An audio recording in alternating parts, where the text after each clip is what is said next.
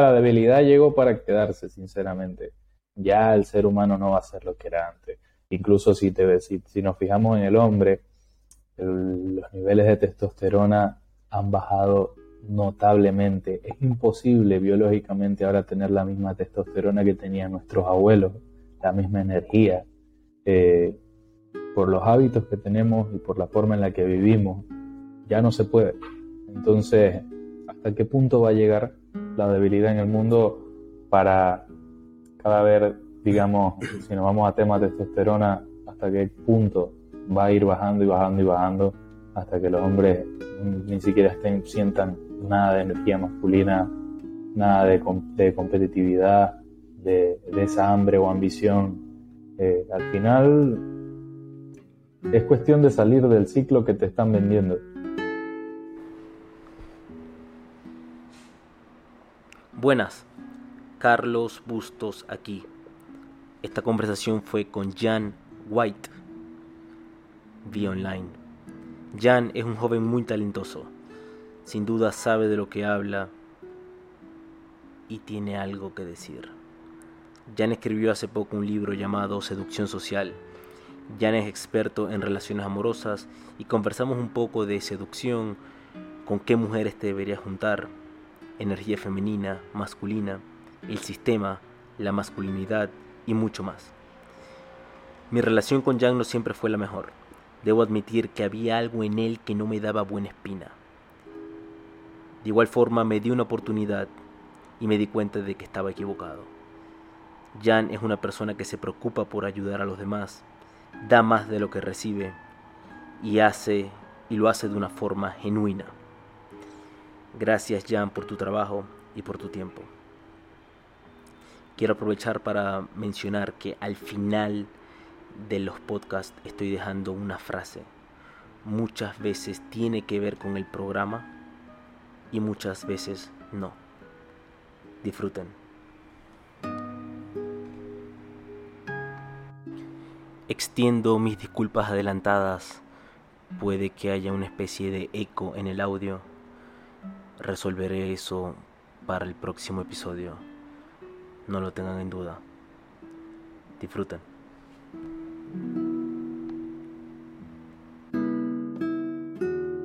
And we are live.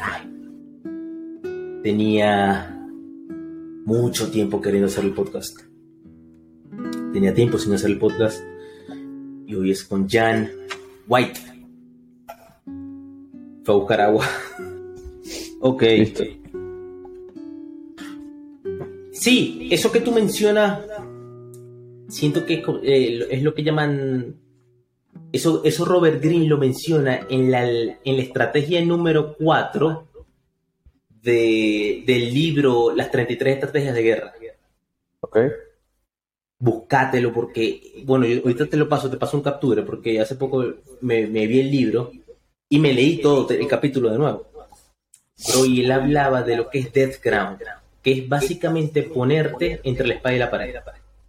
Tú mismo. El detalle aquí, bro, que yo siento que no estoy así y lo quiero y lo quiero buscar. Pero ¿por qué siento que no estoy así? Porque ando cómodo y está mi madre aquí. Sí. Entonces, a pesar de lo que sea, de igual forma, ojo, yo soy también consciente de eso. Entonces trato de, jugar con todo. Sí. Em, bueno, ya. Bienvenido. Gracias, brother. ¿Cómo te fue? ¿Cómo te fue Estuviste de viaje unos, unos, días, se te dañó la computadora, compraste una nueva. Eh, eh. Queríamos hacer esto tipo, ya, tenemos tiempo queriendo hacer esto. Sí, sí. Ah. Literalmente la, la, semana que lo íbamos a hacer se dañó la laptop. Se dañó la laptop. No prendió más y, y lo más curioso fue que vinieron un montón de noticias buenas y el día que vinieron todas esas noticias buenas fue como, ok, perfecto, voy a trabajar y yo, ¿qué? Esto ya no, no prende, no enciende. Chao laptop. Ah, chao laptop. Así que tuve que correr y, buscar una rápido antes de irme a Madrid. Estuve un tiempo por allá, pero bueno, ya andamos operativos ya con laptop. Bro, oh, estás ahorita en Barcelona. ¿Hace cuánto vives en Barcelona? Eh, me mudé de nuevo ahora en diciembre. Ya había vivido un par de meses aquí desde febrero hasta junio del año pasado y me volví a venir ahorita en diciembre. Son las 10 pm allá. Correcto. Por lo general en las redes a veces eh, de cierta forma muestras que no duermes. ¿Qué tan verdad es eso? Eh, sí, sí duermo. Lo que pasa es que la mayor parte del tiempo la paso trabajando. Ten en cuenta que yo no juego, no tiempo de ocio, no se lo dedico a nada, no veo Netflix, no, no veo YouTube, muy poco. Eh, entonces, si te metes en mis historias, siempre me vas a ver trabajando. Entonces, no sé, me acosté a dormir, me paré, me viste trabajando, subí una historia. Pasé, subí historia, subí historia, subí historia, y todo el tiempo estoy trabajando. Entonces, al final siempre vas a, o sea, te va a dar la sensación de que no duermo y de que no paro de trabajar. Hace poco trabajé con, con una agencia de marketing como High Ticket Closer y cada vez que ellos me escribían yo respondía. Y ellos me preguntaban que si yo dormía. Yo sí dormía, eh, pero dormía entre el tiempo de las llamadas. Por ejemplo, tenía seis llamadas en un día, pero una la tenía a las 4 de la tarde y bueno, la primera no se la tenía al mediodía. Terminaba la primera, dormía dos horas y luego venía hacía la segunda. O sea, aprovechaba el tiempo entre, las llamadas, que no, cuando no tenía llamadas para dormir. Entonces me escribía a mi jefe y yo todo el tiempo estaba, y a veces que me escribía a las 3 de la mañana, 4 de la mañana, y yo, ok, aquí estoy activo, mándame llamadas. Que, y me preguntaban, ¿tú no duermes? Pero depende de lo que esté trabajando, tengo un horario. Depende de lo que esté trabajando y del proyecto en el que esté. Interesante. Ahora, ¿y de cierta forma recomiendas eso o simplemente estás jugando las cartas con las que te dieron a jugar y... Eh, no lo recomiendo. No lo recomiendo a largo plazo porque trae, trae consecuencias. Eh, no, no vas a notar la misma energía. No es lo mismo descansar las, las horas de dormir temprano. Esas son las horas biológicamente en las que más te vas a recuperar. Pero cuando estás modo supervivencia o quieres por lo menos sacrificarte un tiempo y lo puedes hacer para capitalizar o, avanzar rápido un proyecto, un emprendimiento, sin duda alguna. O sea, al final es un, pequeño riesgo. Por ejemplo, digamos que tú ahorita sientes, ojalá, ojalá sea el caso, pero imagínate que tú ahorita sientes que esta llamada es importante porque vas a aportar valor y vas a, de cierta forma, influenciar muchos hombres. Okay. Y eso te va a eliminar ahorita eh, horas de sueño. Un ejemplo, son las 10 ahorita ya, 10 y 15, si no me equivoco. Y eso, eh, digamos que fuesen dos horas más. Y ya estás sacrificando horas de tiempo. Tú de una vez te haces el switch y dices, ya va. Estoy ayudando a más personas o voy a ayudar a más personas, me tengo que despertar o, o se te van bajando los niveles. No, no se me bajan los niveles. De hecho, eh, cuando socializo, eh, mi, energía aumenta. Es algo particular. Conozco gente que cuando socializa, su energía se desgasta, pero cuando yo socializo, mi energía aumenta. Eh, supongo las diferencias entre extroversión e introversión, y ahí me refiero a las funciones de la personalidad. Entonces, si estamos aquí en una llamada, socializando y demás, y se tienen que pasar dos horas, no, no se me bajan los niveles. Wow, interesante. Bueno, eh, quería mencionar antes de empezar, y, es que, bueno, primero agradecerte. ¿En qué sentido? Nos hemos lanzado ya varias llamadas hace días atrás. En verdad cortas, unas, unas de 15 minutos, 30 minutos, donde de cierta forma me ha, me ha ayudado mucho ahorita más que nada en este mundo online, que de cierta forma me estoy adentrando. Y ahí voy igual que tú, ya tú llevas un poco más de tiempo en esto y tienes más conexiones. Eso me parece súper, me parece... Primero también te voy a decir por qué también estás aquí. Y es que mm, hay una sola condición para entrar en el podcast y es que a mí me interesa. Yo no lo hago por más nada. Me han llegado personas con, no sé, 400 mil seguidores y me han dicho, oye Carlos, a hacer el podcast. y yo como que, mm, ¿por qué tendría que hablar contigo? Cómo quiero literalmente entrevistar a un chamo que tiene 600 seguidores. Claro. Porque el tipo es un genio. Entonces, el, número importa simplemente que me interesa. Dicho eso, cuando nosotros nos conocimos, tú fuiste muy amable. Y eso a mí me despertó las alarmas. O sea, fuiste chévere, tal, y mucho gusto, tal. Nos, nos conocimos en nuestra ciudad, Maracaibo. En una fiesta, me imagino. Creo que fue con Janes. Sí. Que teníamos ese amigo en común. Y fuiste muy cordial. Y eso a mí me despertó las alarmas. Yo dije, ya va, eh, él no puede ser tan cordial. Voy a echar para atrás. Es algo natural mío. Pero bueno, luego nos, hicimos, nos fuimos relacionando, hicimos eh, la amistad, fuimos conversando. Yo todavía no, no, no, no cuadraba, pero luego, wow, mm, siento que las acciones y los resultados me dijeron más de ti que cualquier otra cosa. ¿En qué sentido? Por ejemplo, tú tienes una comunidad, que eso está buenísimo, tú de cierta forma crees en el compartir el conocimiento, no, no guardártelo, no reservártelo, eso es una, siento que es una característica muy masculina, es una característica masculina de hombre fuerte, un hombre íntegro, que yo respeto mucho, que es no guardar la información. O sea, hey, toma, aquí está. Y, mm, y vi ese trade, luego empezamos a conversar y luego, bueno, en las últimas llamadas también ha sido muy abierto. Y yo digo como que, wow, o sea, este tipo en verdad me quiere ayudar. O sea, este tipo en verdad está para la buena. ¿De, de dónde viene eso? ¿De dónde sale? ¿De dónde nace eso tuyo? De, de simplemente hacer el bien o el, o el dar sin esperar recibir nada de vuelta. Eh, yo creo que al final siempre me hubiese gustado tener a alguien que me enseñara las cosas que yo enseño sin pedir nada a cambio. O alguien que a lo mejor me viese en el camino y me dijeran, hey, por aquí no es, sino es por aquí, aplica esto y esto y esto. Entonces, de cierta forma, cuando veo a alguien en el mismo camino y lo puedo ayudar o tengo la información que necesita, pues no lo dudo dos veces en, en, dársela. No me importa recibir algo a cambio eh, en lo absoluto. Ya si estamos hablando de trabajar juntos o crear una formación en donde sí me consuma mucho tiempo, por supuesto que lo intercambiaría por un costo monetario, pero no tanto por la información, sino más por mi tiempo.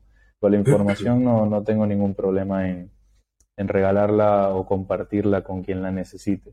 Creo que me hizo falta en mi momento y con quien puedo hacerlo y, tengo la disposición, siempre lo hago. Ahora te vi a ti pues metiéndote en el, en el mundo online y demás, y bueno, ten en cuenta que yo comencé dando asesorías en 5 dólares y ahorita actualmente cobro ya cuatro cifras las mentorías uno a uno.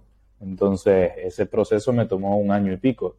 Yo te veo a ti iniciando en el mismo proceso. Para que no te tome un año, yo prefiero compartirte la información y que directamente te saltes todas las piedras que yo me llevé. Wow, en verdad lo agradezco y, eso, eso, dice, siento que dice mucho de, tu carácter, lo que llaman en inglés character, de tu persona como tal, de tus valores. Y eso está súper y bueno, en verdad te deseo lo mejor y, y, ya te lo he dicho, cuentas conmigo. Por otro lado, ok, porque ya tocamos varios puntos. Dijiste, ojo, también, mira esto. Aquí te voy a hacer las preguntas difíciles. O sea, aquí no estamos en las llamaditas que nos estamos tirando. Aquí, está, aquí vamos al, al ring, al spar. Adelante. De igual forma, vamos a. Es primera vez, es primera vez que estoy en, en, un podcast o algo así, así que. Sí, no, y, y, aquí, y aquí vamos al spar duro. Aquí nos vamos a dar duro. Voy a hacer las preguntas difíciles. Okay. Eh, pero no sé por dónde empezar. Pero bueno, vamos a empezar por el principio.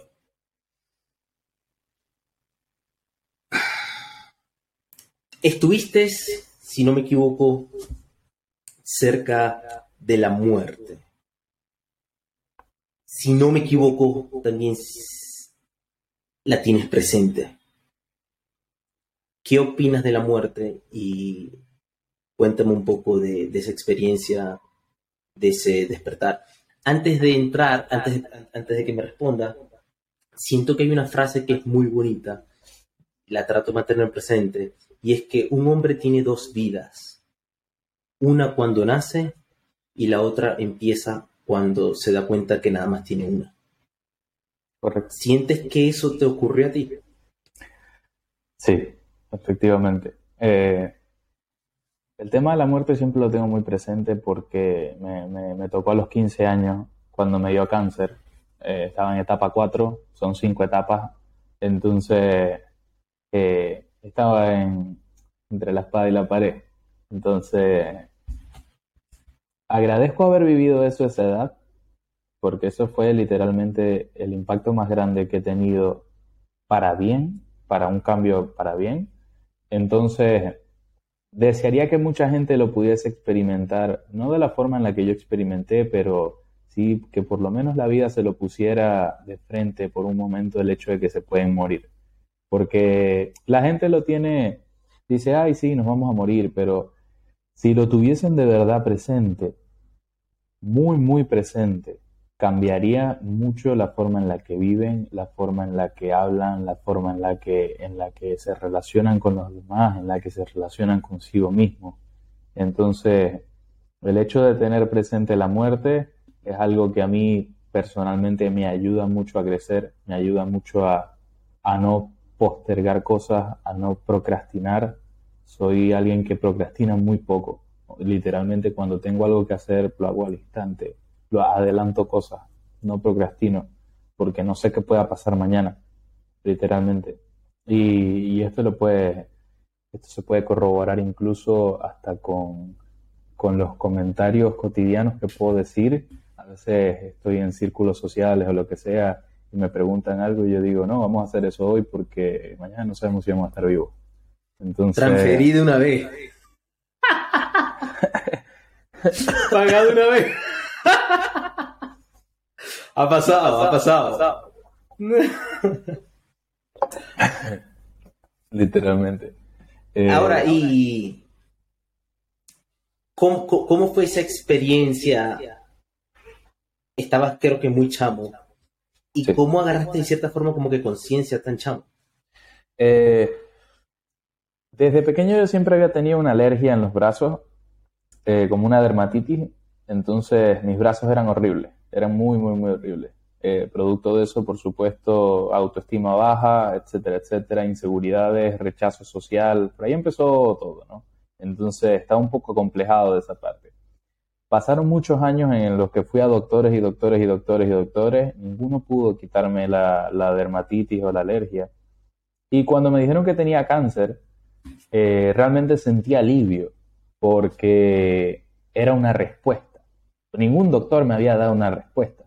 Cuando me dijeron, tienes cáncer, sentí alivio realmente porque dije, ok, si esto es lo que es, entonces por lo menos ya sé contra lo que tengo que luchar.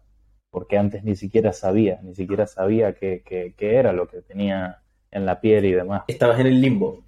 Exactamente. Ya caíste de la mata. El hecho de tener una respuesta me tranquilizó. Eh, mi reacción, te soy honesto, fue muy neutra. Cuando me dijeron que tenía cáncer, yo simplemente dije, ok, silenciar esto aquí que casi se me rompe el oído con una notificación. Eh, cuando me dijeron que tenía cáncer, yo simplemente respondí, ok. Mis padres no sabían cómo decirme, me lo dijo fue mi hermano. Literalmente llegó y me dijo, mi, papi y mami no saben cómo decirte, así que tenéis cáncer. Y me soltó y dije, pum, ya, ya está, se lo dije. Me soltó la bomba ahí. Y yo reaccioné neutral, al día siguiente le dije a mis padres, ya sé que tengo cáncer, ajá, ¿qué, qué vamos a hacer? Y lo, se quedaron en shock, bueno, pensaron que yo iba a reaccionar así, ellos estaban buscando la forma más delicada de decírmelo. Pero a los 15 años, eh, lo que más me cuestioné en ese punto fue, ¿me siento satisfecho si me muero ahora mismo? Esa fue la pregunta que me hice. Esa es la, la primera pregunta que me hice así, creo que reflexiva. Como si fuese a morir ahora, eh, me sintiese satisfecho conforme con lo que he hecho en mi vida y por supuesto que no, a los 15 años no, has vivido nada. Entonces, teniendo en cuenta la parte social, sentía que no había disfrutado mucho de, ambientes sociales o amigos o, salir con mujeres la parte de, relaciones no la tenía nada cubierta. Entonces, ahí es donde estaba mi insatisfacción en ese entonces. Así que por eso también se despertó mi interés por las habilidades sociales y, la seducción. Fue un poquito de todo, fue cuestionarme el hecho de, morir sin trabajar esa área de mi vida y empezará a trabajar esa área de mi vida desde, desde ese momento. Pero la primera pregunta que me hice fue esa, si me sentía satisfecho conforme eh, para partir de este mundo. ¿Qué edad tenías? 15. Wow. Ahora, ¿y sientes que de cierta forma ese lado de, de, las mujeres o de, no tanto de las mujeres, porque últimamente, ¿cómo le llamas tú? Relaciones como tal. Sí, relación. Porque relaciones es todo, también. Y sientes que ese lado no lo dominabas, por alguna razón, o por qué, y por, era por lo, del, por lo de la piel, te sentías de cierta forma inseguro por eso. Eh, pues eso, eso tenía bastante, bastante influencia bastante influencia la parte de, la piel en mi, autoestima, mi autoconcepto. Eh, pero ya más allá, si veías mis habilidades no eran muy buenas. Ya era un poquito reservado. Más allá de tímido, no era tímido porque en mi, en mi casa, fuera de cualquier máscara, con mi hermano, que es la persona que tengo más confianza, ahí podías verme y era totalmente extrovertido. Yo pienso que la timidez es una máscara social, ya nos podemos meter en ese tema un poquito más adelante. Eh, pero sí, no tenía, no tenía nada de habilidades, nada de habilidades sociales, nada, en lo absoluto, era malísimo relacionándome con la gente. Ok, entonces ahora, está ese niño de 15, 16 años, tiene la muerte al lado, tiene de cierta forma un sueño, de, imagino, vivir más o enfrentar de cierta forma sus demonios, ¿cómo empieza Jan en verdad a tomar acción? Empieza a leer, empieza a buscar ayuda. ¿Qué es lo que hace? ¿Qué es lo primero que hace? Ok, lo primero que hice fue eh, cuestionar por qué la gente no se cura. Eso fue lo primero. Yo dije, ok, me van a hacer este tratamiento me van a hacer quimioterapias, me van a hacer radioterapias, pero ¿por qué la gente no se cura si le hacen esto igual? Entonces eso fue lo primero que me cuestioné. Y empecé, ya cuestionándome esa parte, empecé a, ver fallas en, esa área. Aquí nos podemos meter en temas un poquito delicados, pero empecé a ver fallas. vamos a ver, tranquilo que allá vamos. empecé a ver fallas y, y dije, ok, tiene que haber otra forma, porque si esto es lo que le hacen a todo el mundo y la gente no se cura, entonces evidentemente hay una parte del proceso que falta, o hay una parte del proceso que te la están vendiendo de otra forma. Empecé a leer muchas historias de gente que, que no hacía el tratamiento y se curaba. Eh, de hecho, leí la historia de un señor que siempre había querido escalar montañas y cuando le diagnosticaron cáncer se rehusó a hacerse el tratamiento y simplemente se fue a escalar y cuando volvió pues ya no tenía nada. Entonces ese tipo de historias me llamaron mucho la atención cuando yo tenía 15 porque en cierta parte algo de mí me decía que, podían ser reales. Entonces yo no es que quería escalar montañas, pero siempre había querido ser mago. Entonces ahí empecé a estudiar magia pasaba todo el tiempo encerrado estudiando magia, se convirtió en mi afición, compraba cartas, compraba al otro, practicaba todos los días frente al espejo, conocí un grupo de magos, en ese entonces yo vivía en Panamá y todos los lunes nos reuníamos. Entonces, eh, lo primero que me planteé fue empezar a hacer cosas que me gustaran, empezar a dedicarme a cosas que me gustaran. Ten en cuenta que yo cuando me estaba haciendo el tratamiento no iba a la escuela ni nada, entonces era dedicarme todo el tiempo que no me había dedicado a mí, a las cosas que sí, de, con un interés genuino, las quería hacer. Entonces, la magia fue una de esas y, y, fue lo que me mantuvo tanto entretenido como motivado a hacer algo, cumplir algo. Tanto así que ya después años, bueno, me conociste eh, y yo hacía magia, me dedicaba a shows de magia y demás. ¿Sigues haciendo magia? Ahora, correcto. ¿Y cómo luego mezclas o en qué momento empieza lo de las relaciones? ¿Y por qué te adentraste en eso? Eh, me comentaba, y, pero no tanto, ojo, me, refiero más al de las mujeres, que, ahorita quiero tocar esos temas. Ok. Ok, ok. Bien.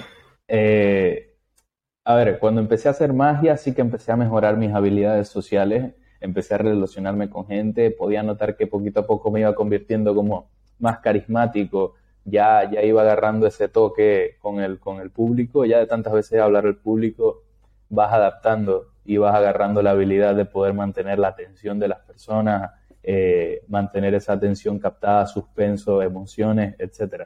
Entonces, ya por ahí yo decía, ok, tengo la parte de habilidades sociales cubiertas, pero todavía hay un área en mi vida que no está cubierta y es el área de relaciones. No había tenido novia, no, no se me había dado muy bien la parte de relaciones o salir con chicas que realmente me gustaran. Así que ahí empecé a, a googlear un poco.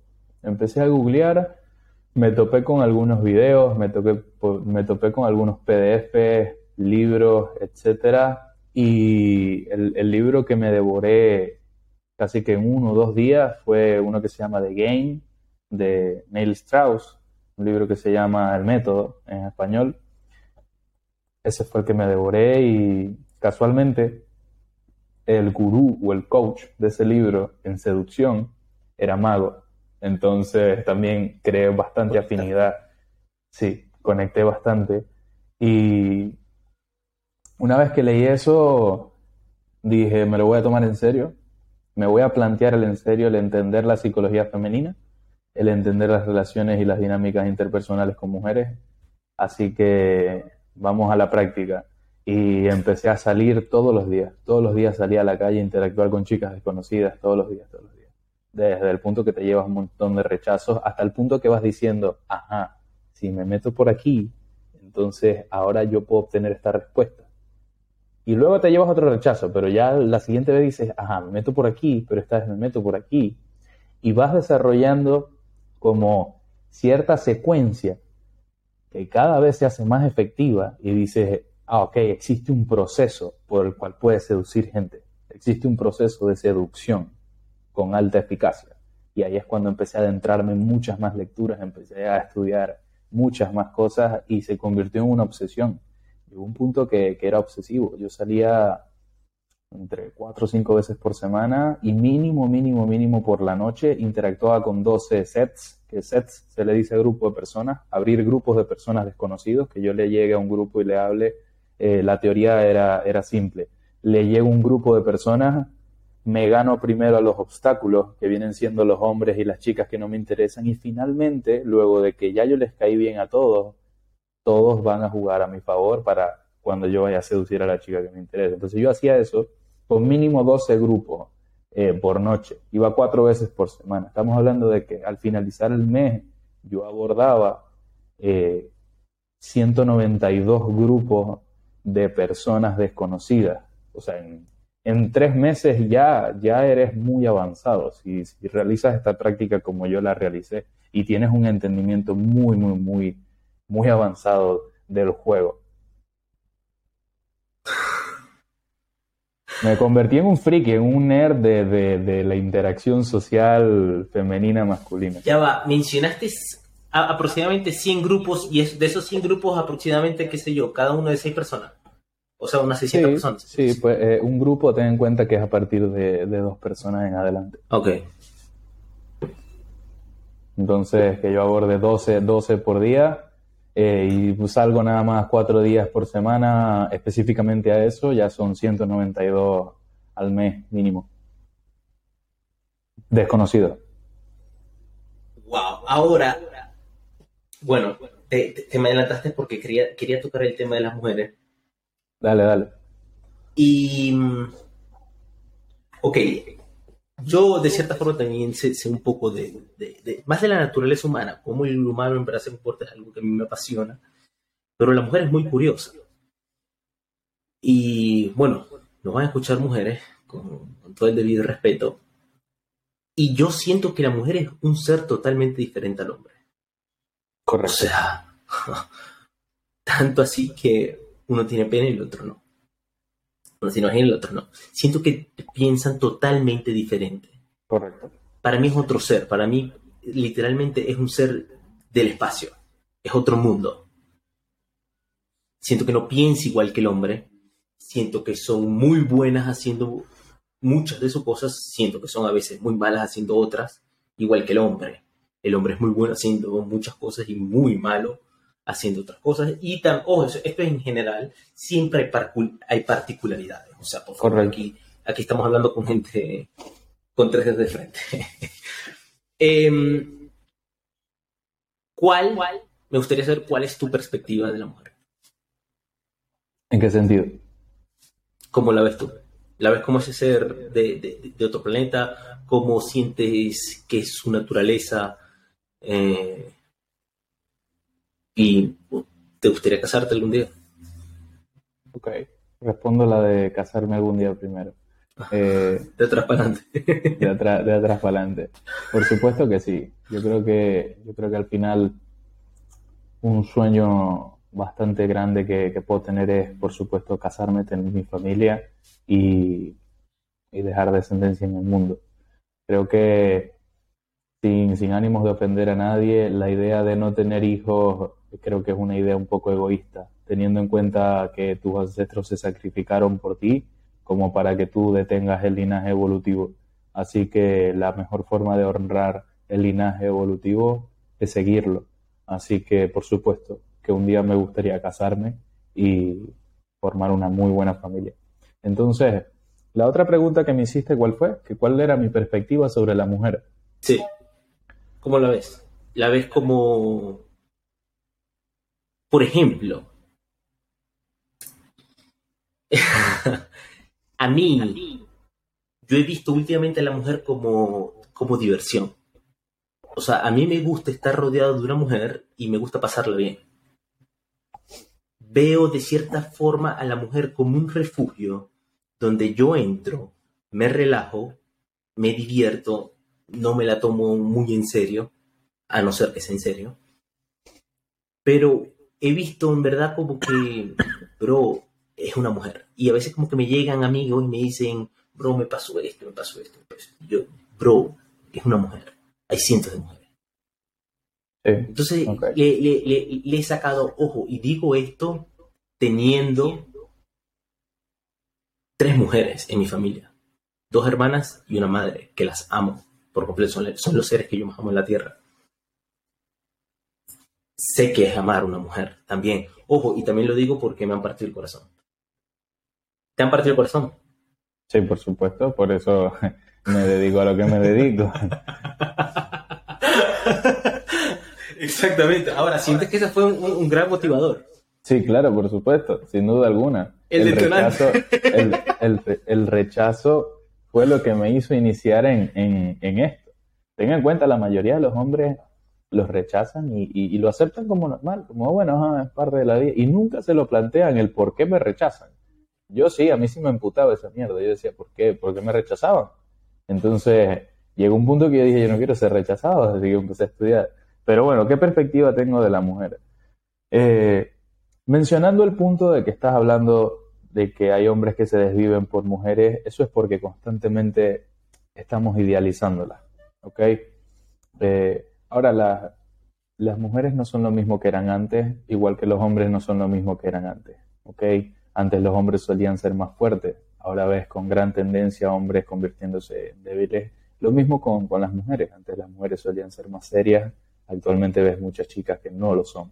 Entonces, ¿qué perspectiva tengo? Pues simplemente que no podemos vivir el uno sin el otro.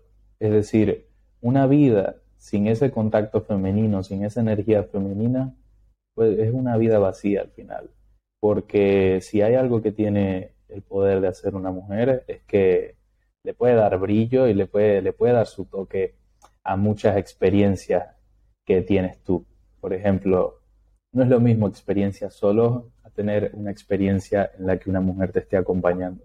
Particularmente me gusta rodearme de energía femenina, de, estar rodeado de mujeres de vez en cuando. Y pienso que también si nos vamos a un tema de energías, eh, particularmente cuando me encuentro mal, ya sea de salud o algo, necesito recuperarme, me encuentro estresado o lo que sea, pienso que las mujeres tienen una habilidad muy buena para desconectar a, un hombre de ese estrés o brindarle cierta energía reparadora como para que vuelva a su propio centro. Y, eso es algo de lo que no se habla tanto hoy en día. Siento que cada uno tiene como, tiene sus ventajas en cada energía y si nos vamos al punto de vista de la mujer, algo que particularmente me gusta hacer es que si me siento mal o algo, llamo a una chica con la que esté saliendo y parece mágico, pero al día siguiente, y aquí hablo fuera de tener sexo, lo que simplemente con su compañía, al día siguiente te sientes mucho mejor, te sientes renovado. Pienso que tienen una energía de, de, de, más allá de, de, reparar o de sanar. Y si nos vamos a tema de hace tiempo, de épocas de las cavernas, tiene mucho sentido. ¿Por qué? Pues porque las mujeres se encargaban de cuidar del hogar, de mantener unida a la tribu, las actividades básicamente de cuidadora. Entonces está en su rol biológico, esa parte. Hace poco tengo una pequeña lesión en la rodilla. Fui al terapeuta, al fisioterapeuta, y lo maneja una mujer y un hombre. Cuando llego, la mujer me recibe y yo como que, ah, ok, bien, me va a hacer la, la vaina, empiezo a hablar con ella. Tengo un pequeño rapport. y um, de repente me dice, yo no te voy a atender hoy, después del rapport. Yo no te voy a atender hoy, te va a atender él. Y yo como que, ¿y por qué no me vas a atender tú? no, ¿qué tal? Porque ya tengo otro cliente. Y yo como que, ah, dale. El otro, el hombre me, me, me atendió, eh, en verdad fue bien. Literalmente me, me atravesaron una, era delicado. Yo vi, yo vi. Eh, sí, me atravesaron una aguja por la rodilla me salió por un lado, entonces era delicado lo que se estaba haciendo. Pero luego pensé, ya va, ¿a quién me, ¿por qué me hubiese ido mejor? Porque la mujer tiende a ser mejor en el área de, de care, de, de, cuidar, de cuidado, de, de, me, médico, exactamente. es más emocional. Y, y luego dije como que, wow, ¿por qué no posiblemente Ojo, y lo, lo, más interesante, bro, fue que sentí eso, sentí esa energía. O sea, me sentía bien. Estaba jodido y me sentía bien ahí con ella. Andaba loco porque ella me, me atendiera. Entonces, no sé. Eh, ojo, y fuera como que de lo sexual, era como que un. Era simplemente una muy buena energía estar con ella al, al lado. Y lo, y, y lo, más loco era que andaba con el kino activo, la chama que me pareció loco, no sé por qué. O sea, y eso, y eso, eso afecta mucho más la vaina. O sea, la, que de repente Luke te toque la pierna, el hombro. Correcto. O sea, te sientes físico. mucho más. En, bro, me sentí en casa. Literalmente me, me sentía que la, la, la, había conocido desde hace años. Siento que eso es, eso es hermoso. Ahora, ¿Qué opinas? Me gustaría saber tu perspectiva y, me quiero, y, quiero, y quiero ya adentrar agua profunda del feminismo, de, de, esas mujeres que en verdad no quieres tener en tu vida. y, y, y, cuál es la diferencia de en verdad esas mujeres que quieres tener? ¿Por qué? Porque veo también muchos hombres, bro, y a mí me llegan alumnos y me dicen, Carlos, tengo esta mujer, ando vuelto loco, no sé qué hacer. Pasa esto, esto, esto. Y yo le digo, ok, no me has dicho quién es, pero bueno, la chama tiene el pelo corto, sí. Lo tiene pintado, sí, le dice el chavo. ¿Tiene tatuajes? Sí.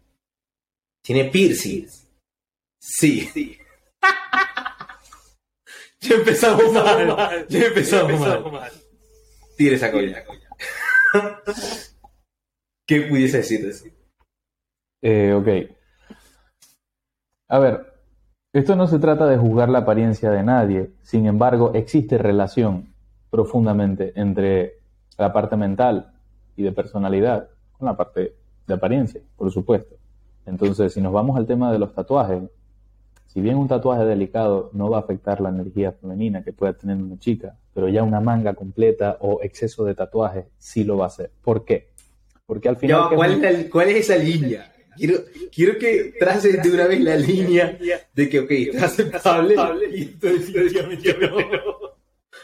Particularmente, ok, Yo me voy por la parte de prefiero sin tatuaje. Porque al final, ¿qué es un tatuaje?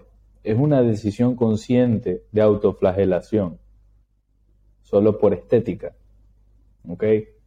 Vamos a irnos a la parte más básica, energía femenina y energía masculina. La energía femenina debe ser preservada. Es decir, si tú agarras energía femenina y la sumerges en dolor, se va a convertir en energía masculina. La energía masculina se forja en el dolor. Nosotros los hombres nos volvemos masculinos en el dolor, en el estrés, tolerándolo. La energía femenina, si la sometes al dolor, se va a convertir en energía masculina. Entonces, al final, lo que tienen que hacer las chicas femeninas es preservar su energía, evitar el dolor a toda costa. Entonces, ahora nos vamos a la parte de cuál es la relación que tiene esto con los tatuajes. El tatuaje es una decisión consciente de autoflagelación. ¿okay? Si yo me hago un tatuaje, ¿okay? si yo decido hacerme todo esto como hombre, es dolor, ¿ok? Y si nos vamos a términos de energía masculina, no va a pasar nada. Va a aumentar tu energía masculina. Te decidiste someter a un proceso de tolerancia al dolor. Pero si lo pones de la cara a una mujer, ¿ok? imagina que se va a tatuar esto mismo, ya el hecho de que se plantee tomar conscientemente la decisión de dañar su piel de forma permanente, y esto lo digo para cualquier ser humano, no pienso que sea una decisión lo más inteligente posible. Eh, igual cada quien asume sus consecuencias. Pero si nos vamos a la parte de energía femenina, mientras más dolor reciba una chica, más masculina se va a volver. Por eso, mientras más trauma ves que ha sufrido una chica, más comportamientos, más, más comportamientos masculinos tiene. Entonces, ahora... y, ok, termino. Dale, dime, dime. Sí, iba a decir que últimamente quieres de cierta forma evitar a esas mujeres. Correcto. Tú como hombre masculino. Quieres evitar chicas que, que se sometan conscientemente al dolor. Eh, un hombre no hay problema si lo hace, el dolor es lo que lo forja, pero ¿por qué una mujer habría de afectar su energía femenina en vez de preservarla, sometiéndose al dolor consciente y a propósito? Entonces, ¿por qué querrías estar con una chica así? Eh, algo, algo que tengo fichado, esto no hay, no, creo que no hay ninguna teoría detrás, pero es algo muy mío, es con el tatuaje de las mariposas. Yo suelo evitar a toda costa chicas que tengan tatuado una mariposa. Usualmente porque usualmente he encontrado la relación, ojo, y esto les digo, esto es algo muy mío, no quiero, no quiero aquí juzgar a nadie que tenga una mariposa tatuada, mientras no me escriban en mis DMs, todo perfecto, lo, lo mantenemos bien. Eh, he encontrado la relación que se tatúan la mariposa luego de una ruptura con, con ese chico que, que le marcó bastante ahí eh, las Que le partió el corazón a ella. Correcto he encontrado esa relación ya con bastante tiempo. O sea, tengan en cuenta que esto, cuando yo digo que he encontrado la relación eh, entre esto y esto, el patrón, no es porque conocí dos chicas. Ya mencioné anteriormente que yo salía y hablaba con más de 192 grupos de personas al mes, entonces, o sea, yo hago mis propios research, hago mis propias conclusiones. O sea, no es que le pregunté a tres chicas que tenían un tatuaje de mariposa, sino ya es cantidad de tres cifras la que y mira, y, y, qué pasa si está así? Eh, mientras, mientras no sea mi hija, la, que esté donde quiera. Ahora, y esto es muy interesante porque, bueno, ya, ya mencionaste ya mencionaste la parte de hija, ya mencionaste la parte masculinidad, ya mencionaste la parte feminidad. Ah, no hemos hablado del feminismo, me salté, me salté ese punto. Ok. Me salté esa eh, pregunta la de la parte del feminismo. Adelante. Ok, vámonos a irnos por qué empezó el feminismo. Antes se pagaban impuestos por familia, ¿ok? Entonces, eh, el feminismo inicia porque Rockefeller lo que quería era cobrar impuestos individuales. Bien. Así que empieza el feminismo, empoderen a las mujeres, estudien, gradúense, trabajen, listo, más impuestos y más dinero para el gobierno. Así empieza. El problema es que se sale mucho de las manos. Ojo, Esto me refiero a feminismo ya moderno, no el anterior, muy, muy, muy lejano, en el que las mujeres no podían votar y demás. No estoy de acuerdo con eso. Está muy bien que hayan eh, forjado esa igualdad de, oportunidades y, de, de derechos, pero ahora si nos vamos a temas modernos, se les ha salido un poco de las manos el asunto del feminismo. Porque al final lo que han caído es en la estafa de creer que es mejor ir de un trabajo de 9 a 5 y ser esclava de la sociedad, no tener vida, y eso es empoderarse. Cualquiera que tenga un jefe no está empoderado. Cualquiera que no sea independiente o no tenga su propio negocio no está empoderado. No, no, no le veo la ciencia de presumirlo. Si yo veo un hombre que trabaja desde la mañana a la noche como un esclavo, ok, perfecto, estás trabajando. Pero está siendo un esclavo al final del día. Si veo una mujer igual, no le voy a decir que está empoderada, está siendo una esclava. O sea, y si te pones a comparar, ¿qué es mejor? ¿Casarte con un hombre exitoso y dedicarte a ser una buena mamá? ¿O ir de esclava desde la mañana hasta la noche a trabajar? Pero la estafa aquí, ¿cuál es? La estafa es que si los dos padres están trabajando, ¿quién cría a los hijos? El gobierno. claro, ocho horas lo tiene el, hijo, el gobierno. Correcto, el, gobierno no quiere que los padres metan la influencia de ellos ahí, sus valores y nada, y sus principios.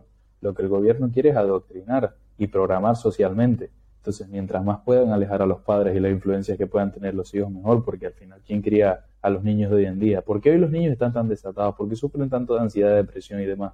¿Por quién los termina criando? El gobierno. Entonces, ahí, es, ahí, esos son los puntos que la gente no ve. Son los puntos que no entienden del feminismo. El feminismo es una estafa, una estafa completa. La mayoría de compras en línea las hacen las mujeres. Por supuesto que van a alegar y van a premiar a que se empoderen y empiecen a ganar dinero, porque cuando tan pronto se lo ganen, lo van a empezar a gastar. La mayoría de compras realizadas con tarjetas de crédito, casi un 70%, son de mujeres. O sea, la mujer la que compra. La mayoría, de es, la, es, la consumidora. La, la mejor consumidora que existe es la mujer. Al final van a seguir premiando el feminismo si cada vez más mujeres van a trabajar desde la mañana hasta la noche y se van a gastar todo su dinero en compras.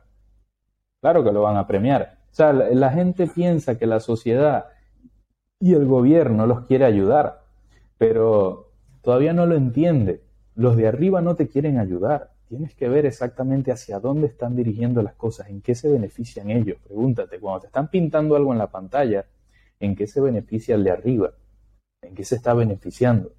Cuando te están diciendo que te empoderes y que te unes a la ola del feminismo, pregúntate, ¿en qué se benefician ellos? Ah, cobrar impuestos individuales, las mujeres son más consumidoras, es preferible que una mujer esté pagando un montón de impuestos a que sea ama de casa.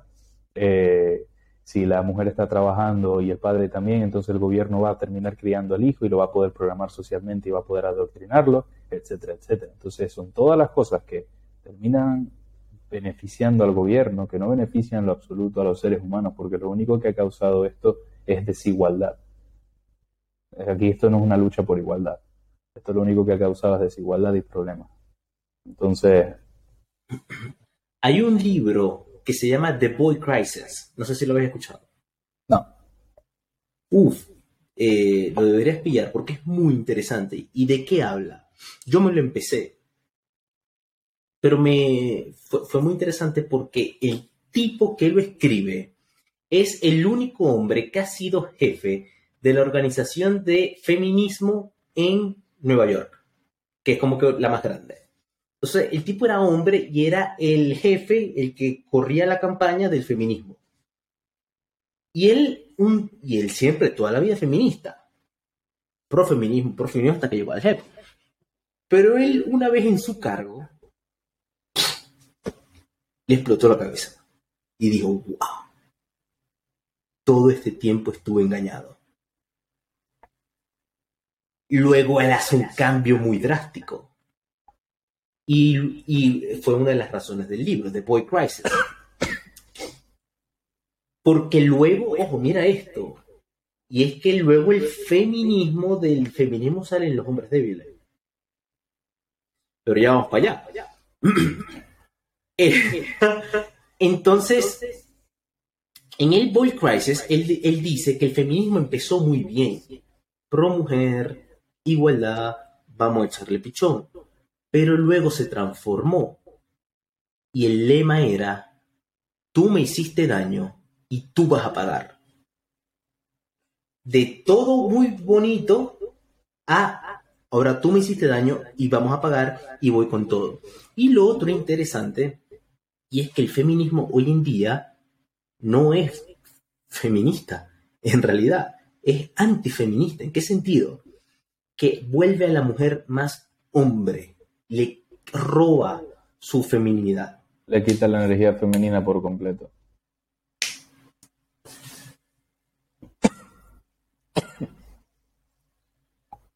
Hago paréntesis aquí. En este podcast se puede hacer break para tomar agua o orinar. Sí, sí, es más, yo también voy a buscar mi agua. Dale, pues. Una eternidad más tarde. ¿Qué puedes sacar de eso?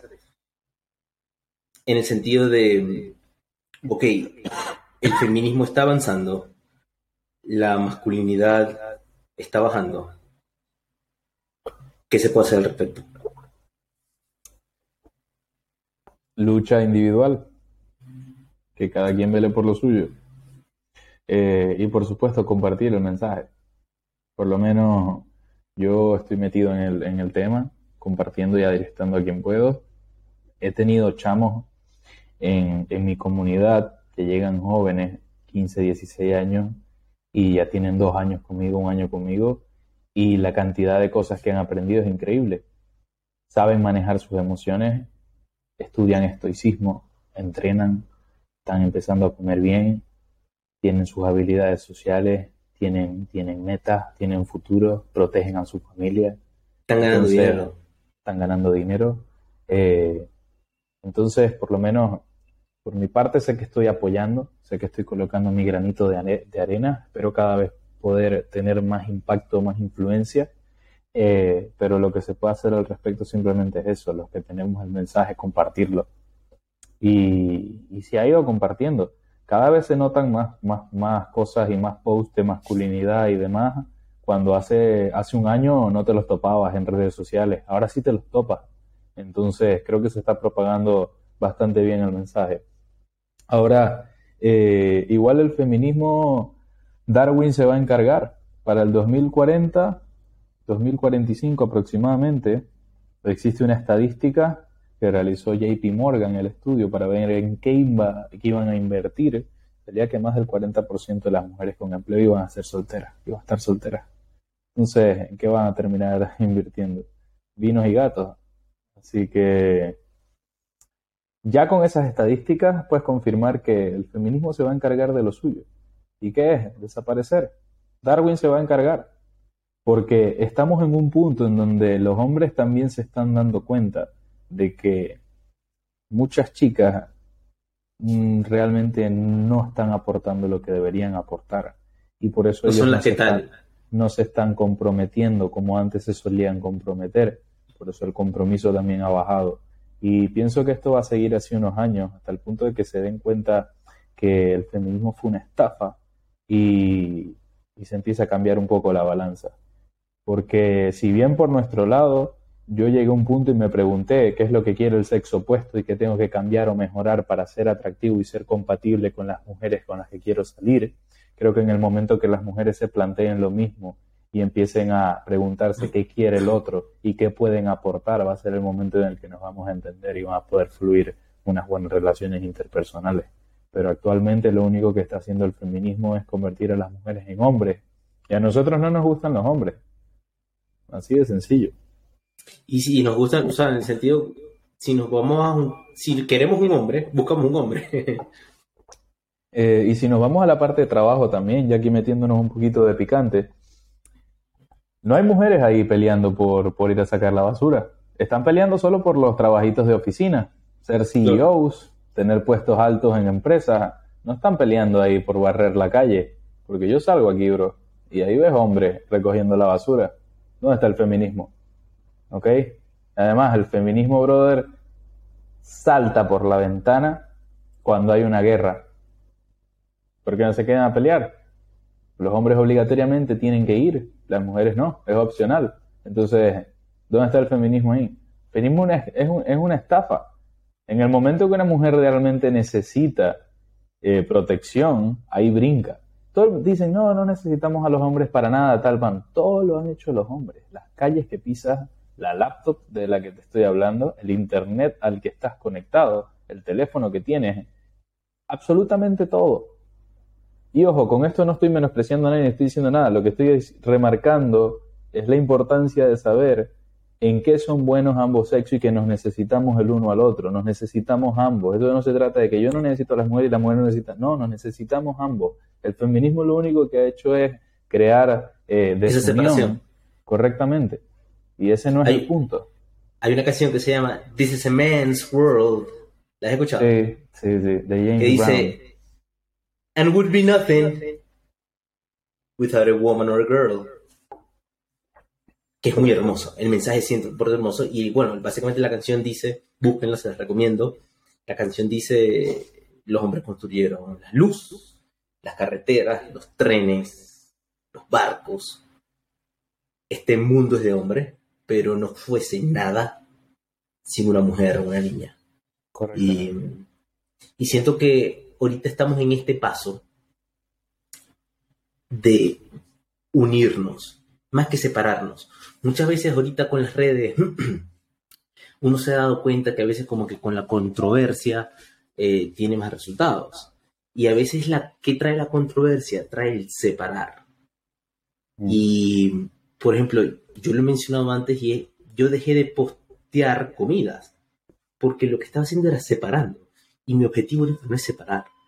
Al contrario, yo quiero de cierta forma y siento que el camino, el futuro, es unirnos en vez de separarnos, de decir, tú eres vegetariano o tú eres feminista, o tú... no, vamos a hablar, vamos a conversar, vamos a hacer diálogo, vamos a, a probar cosas diferentes, vamos a entendernos, vamos a unirnos, porque siento que esa unión, ese diálogo, es lo ese entendimiento, esa empatía, siento es lo que últimamente nos va a entrar, a hacer entrar en conciencia cómo todas estas personas a veces se cambian. Y, siento que también es muy importante el separarte tú de la idea. Tú no eres la idea, tú eres tú. Y la idea es la idea. Por eso ves estas personas que dicen, wow, yo fui años vegetariana y me cambié. Yo fui años feminista y me cambié. Y no hay nada de malo en eso. O sea, me equivoqué, mala mía, aprendí y esta es solo mi opinión, ahora nueva. Y, hubo, hubo un documental, creo que fue un documental, no recuerdo dónde lo vi, de una mujer que se hizo eh, pasar por hombre eh, para ver cómo experimentaba el mundo los hombres y a lo que se dio cuenta de lo mal que lo trataba la gente, eh, se suicidó. Wow. Una mujer que era feminista quiso probar ser un hombre en el mundo, luego de haber sido mujer. Y por supuesto, empezó a interactuar siendo un hombre y demás. Y al darse cuenta lo mal que era tratado en el mundo, depresión y se suicidó. Wow.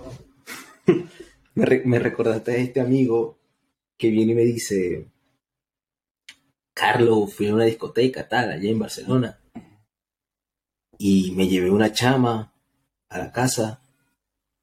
Y cuando la vamos al cuarto, era un hombre, bro.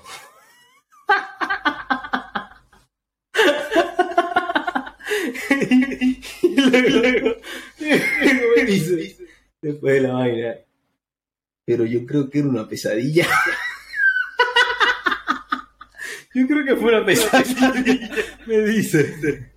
Que eso es más loco aún, ojo, y eso se está viendo. ¿Qué puede, ahora, ¿tú qué sacas de eso? ¿Qué, sacas de los transformados? Yo creo que simplemente gente que no puede aceptar que vino en unas condiciones al mundo y ahora tiene la opción de cambiar de opinión. Pero si llegaste al mundo de una forma, te toca aceptarlo. Acepta quién eres, adáptate y listo. ¿Qué vas a hacer al respecto? O sea, te voy a poner un ejemplo más sencillo. Tú estás en tu casa y hoy hay de comer eh, sopa. y es lo único que hay. ¿Qué vas a hacer? ¿Te la vas a comer o vas a cambiar Voy- de opinión? Voy a ahora- voy a comer. ahora- sin duda. Ahora sí hay sopa, pero también tienes otra opción, que es pollo. Bueno, ahora puedes cambiar de opinión. Lo, que pienso que está sucediendo ahorita, que ahorita como le están dando eh, el cambio de opinión y, y el apoyo también para ese hecho, en vez de, claro, en vez de aceptar lo que soy y cómo vine al mundo y adaptarme a cómo tengo que ser en el mundo, no, mejor cambiemos todo y me meto la biología por el culo. Igualito del cáncer de próstata no se van a salvar. Ahora, ¿qué opinas de los gays? De los gays, ya eso tiene que ver ya con la parte de, de lo que te atrae sexualmente. Entonces, eh, no, no, no digo sexualmente. Eh, me refiero más. ¿Qué opinas de ellos como personas? ¿Los mantienes en tu círculo? ¿Los, tienes los mantienes cerca tuyos? ¿Son tus amigos? ¿Tratas de evitarlos? Pues la verdad, mi círculo son cinco personas. Si te soy honesto, eh, todos son heterosexuales, todos son hombres. Eh, pero no tengo ningún problema con los gays en absoluto. Tengo grandes amigos que son gays, estoy interactuando, o sea, normal, no me da igual. O sea, me da igual, al final son preferencias sexuales de cada uno. Ya tema transport, eh, prefiero mantenerme alejado, sinceramente. Porque no me da buena espina alguien que no pueda aceptar su propia biología y la forma en la que vino al mundo. Pero ya alguien que sienta deseo sexual por, por un hombre o por una mujer, ya ese es su deseo sexual, no lo puede controlar. Porque el deseo sexual se desarrolla de distintas formas. Entonces, pues, da igual, o sea, es lo que te gusta. Mientras no interfiera eh, con la amistad o lo que sea, bien. Wow, eso está muy interesante. Ahora, ¿y cómo, cómo?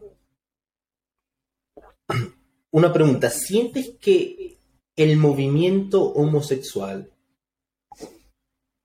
está siendo inducido también por el sistema o en verdad simplemente es que la, ay, la persona nace?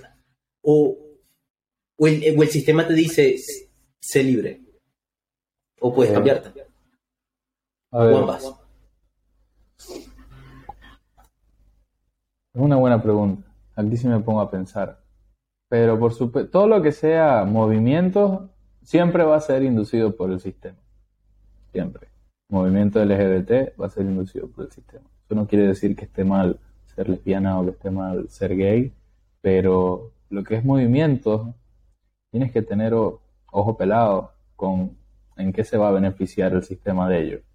Entonces, participar en cosas en que se va a beneficiar el sistema de ello.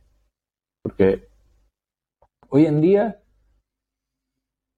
hoy en día nadie le hace caso en lo absoluto, si eres homosexual, si eres lesbiana, nadie le hace caso. No veo la necesidad de buscar eh, propagar o metérselo por los ojos a alguien, eh, porque ya a todo el mundo le da igual ya. La mayoría de la gente le da igual. Bro, hace poco estaba en una. Fui una- a una cita con una chama y esta chama tenía una amiga y un amigo. Y fuimos Un a. amigue. Un amigue, ¿ah? No, era un amigue. Pero ya va, ya va. I'm getting there. I'm getting there. Em, entonces, ok, yo voy para allá. Yo no quería tomar en ese momento. No estaba en el mood. Pido mi soda. Empiezo a hablar con la chama, que es con la que, que- ese- bu- busco esa energía femenina. Pero de repente em, empiezo a hablar y les empiezo a comunicar. Y empiezo como que a agarrar la vaina. Y les hago una pregunta que yo siempre pregunto para medir a la persona. Ojo, yo cuando hago esta pregunta, ya yo la boté de jonrón. O sea, ya yo sé que va para allá. O sea, ya yo sé que la voy a batear. Muchas veces ni yo la hago simplemente porque, como que verga, este la voy a lanzar. Pero ya yo sé la respuesta. Y la pregunta es esta. y les pregunto a los tres, dos son dos mujeres y un hombre.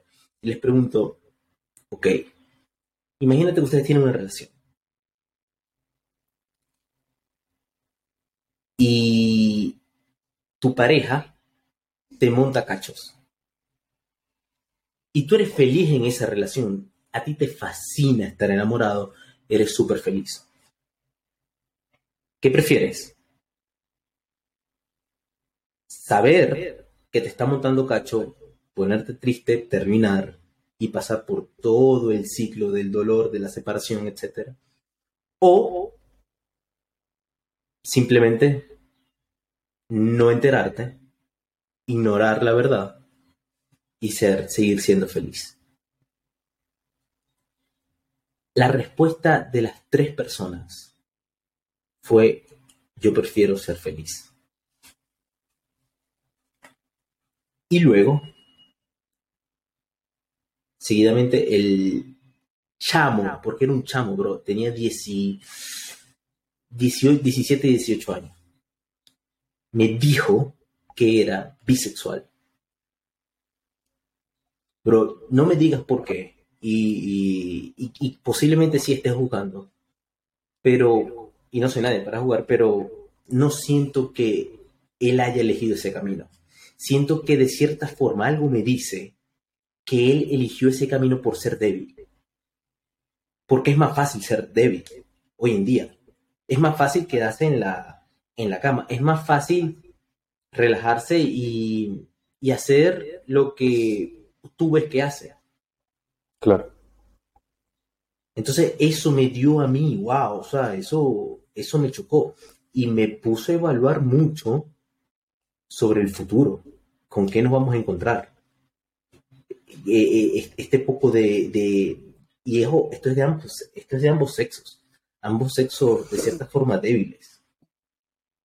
Eso me pone a pensar y, y wow, o sea, este poco de hombres que la van a tener muy difícil. ¿Qué puedes decir de eso? A ver, la debilidad es algo que ya se está viendo desde hace rato en todo.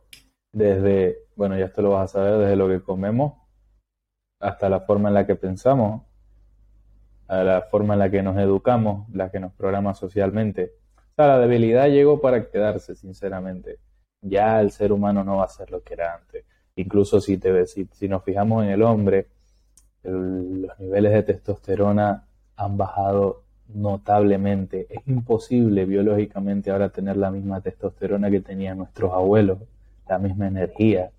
Eh, por los hábitos que tenemos y por la forma en la que vivimos, ya no se puede. Entonces, ¿hasta qué punto va a llegar la debilidad en el mundo para cada vez, digamos, si nos vamos a temas de testosterona, hasta qué punto va a ir bajando y bajando y bajando hasta que los hombres ni siquiera estén, sientan nada de energía masculina, nada de, de competitividad, de, esa hambre o ambición. Eh, al final es cuestión de salir del ciclo que te están vendiendo. Es difícil porque la mayoría va a tomar el camino fácil, la mayoría de, personas va a terminar siendo obesa, va a terminar con muy malos hábitos, va a terminar muriendo a temprana edad, va a terminar en vidas miserables por escoger los caminos fáciles. los que escogen el camino difícil y desarrollan tolerancia al dolor o estrés son los que vamos a ganar a largo plazo este, este maratón. Bueno, una carrera es un, es un maratón. Entonces, ambos sexos eh, se está propagando mucha debilidad en ambos. A los hombres se les está incitando a ser más emocionales, a estar en contacto con sus emociones, a, hacerle, hacerle caso a lo que le digan sus emociones. Y el problema que estamos viendo es que hay muchos hombres con ausencia de control en sí mismos. ¿Qué le pasa cuando le dices a un hombre que siga sus emociones todo el tiempo en su vida? Que, no tenga control, que, esté en contacto con su lado femenino, que biológicamente nada tiene que ver. Eh, ahí los vas a encontrar siendo impulsivos y sin la capacidad de controlarse. Entonces, ¿qué pasa cuando un hombre es impulsivo? Teniendo en cuenta que un hombre siente de 12 a 17 veces más testosterona que una mujer, hormona encargada de la agresividad del impulso sexual, ahí los vas a ver en la calle siendo unos depredadores sexuales y agresivos. Entonces, al final le estás dando dinamita a un niño decirle a un hombre que sea emocional. El hombre no vino al mundo para ser emocional. Las mujeres sí, el hombre no. A ningún hombre se le ha premiado por ser esclavo de sus emociones. A los hombres se les ha premiado por mantener el control en sí mismos. Entonces, ahí es donde queremos llegar. Wow, sí, y sí, como, y, como ciertamente dice, siento que es algo que eso se forja. El hombre, el hombre se hace. Hay un dicho que creo que es completo, me lo, no me recuerdo, que es el hombre se hace y la mujer nace. Correcto. los, hombres, los hombres venimos al mundo sin ningún valor. Cuando un niño nace, un niño tiene un valor en el mundo. Cuando una mujer viene al mundo, tiene un valor. Pero un hombre no tiene valor. El hombre es valorado por la capacidad de protección o provisión que pueda ofrecer en el mundo. Porque hasta, hasta tu propio hijo no existe el amor incondicional. Si tu hijo tiene 30 años o 35, 40 y todavía vive con sus padres y no está, no está brindando provisión o protección, no va a ser amor incondicional lo que va a haber ahí en esa casa. Entonces, el hombre viene al mundo... Es un niño perdedor, se pudiese decir. Sí, el, hombre. si no, se pone las pilas también. El hombre viene al mundo sin valor y no existe el amor incondicional para el hombre. Para un niño o para una mujer sí existe, pero el hombre tiene que aportar si, si desea ser amado. Nosotros somos amados y valorados en el mundo en la medida que podamos proveer y proteger. Si no lo hacemos, vamos a estorbar. Así funciona. Se pueden quejar, pueden llorar, pero así es la realidad. ¿por qué un hombre masculino, digamos de treinta y tantos años, no se debe juntar con una mujer de, su misma edad? De su misma edad. Eh, a ver, aquí nos vamos al, al valor en el mercado sexual. El valor más alto de una mujer en el mercado sexual es a los 23 años. ¿Por qué? Temas fertilidad, juventud y atractivo. Ese es el pic. Ese es el pic.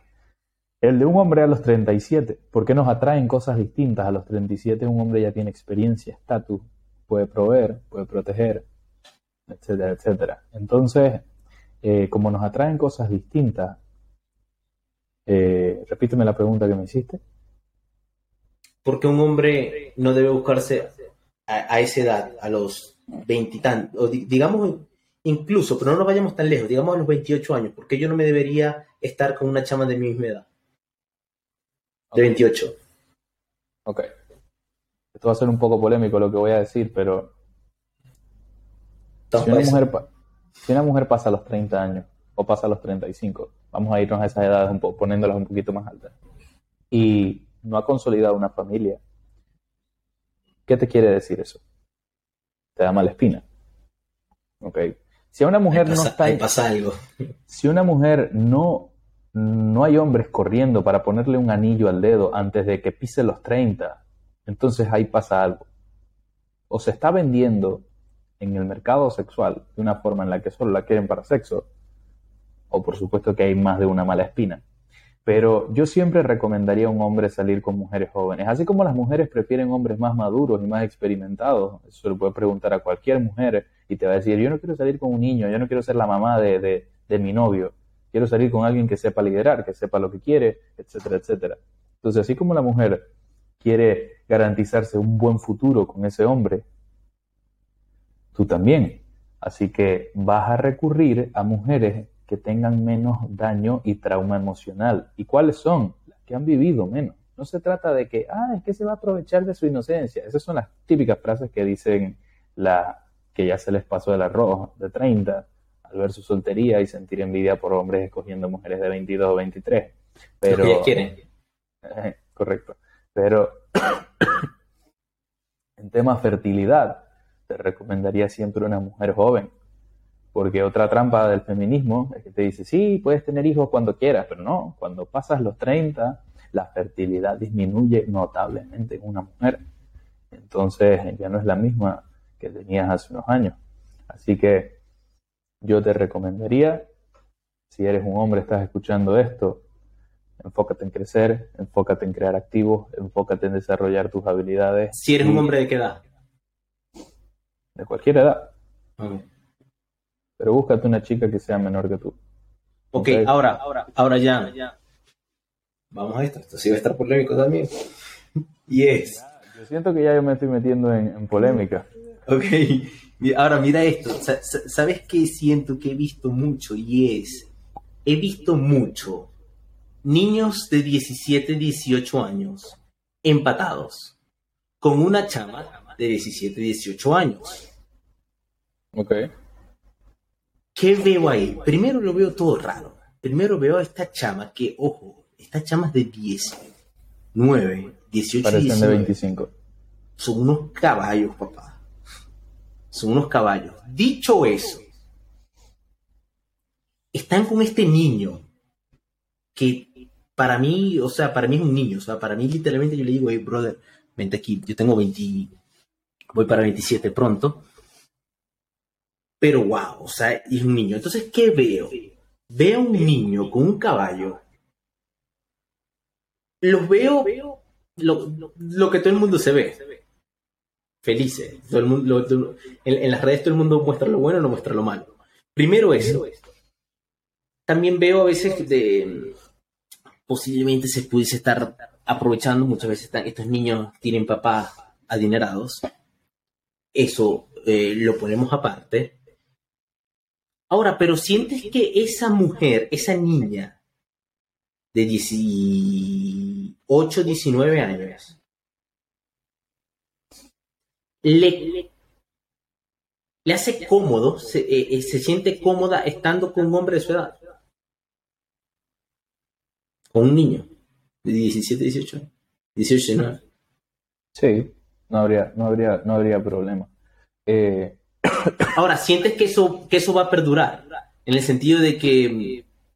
Porque sí, que siento que es lo que pasa. y que- difícilmente las relaciones a esa edad perduran y te vas a casar con la persona. Así que de que va a perdurar, pues lo más probable es que vayan a terminar. Hasta la mayoría de matrimonios terminan en divorcio. Ten en cuenta que si una relación de 16, 17 años, ¿en qué crees que va a terminar? En nada. Así que eh, muy poca la estadística que sí va a terminar en algo. Entonces, al final es cuestión de... Primero están E- experimentando. incluso si termina, creo que está, es hasta raro. o sea, yo no Sí, me imagino... Sí, sí, es que es, que es muy poco probable que, que una relación a esa edad... No estamos en la época de antes. En la época de antes sí se veía que, que se conocían a esa edad y morían a los 80 años juntos. Hoy en día no. Hoy en día eso no se ve. Sí, incluso, y siempre lo digo, o sea, eh, pero también eh, me, me- voy de nuevo al ejemplo, también veo, brother, y, esto a mí a veces me duele, ¿por qué me duele? Porque yo siento que yo me crié, de, digamos, de leoncito, de cachorro, me crié con unos leoncitos, y este era- estos eran unos le- leoncitos que tenían padres que han llevado coñazo, padres fuertes. Pero estos leoncitos fueron siempre por, se, fueron por el camino del sistema, digámoslo así, y dijeron, ah, me siento cómodo en esta relación. Me da sexo, eh, me divierte, me cae bien esta chama, me gusta, es linda, me voy a quedar aquí. Misma edad, misma edad. Siento que también de cierta forma hay inseguridad me quedo con la primera que toqué base. Ya toqué base, ya me quedo aquí. Y siento también que eso trae como consecuencia hombres débiles por la comodidad. Estoy cómodo. Y, y lo peor es que yo lo veo porque he visto los resultados. El tipo entrenaba, el tipo luchaba, el tipo le echaba pichón. Y los veis con su buena pipa, relajado, se echaron las bolas al hombro, sexito gratis. ¿Qué puede decir eso?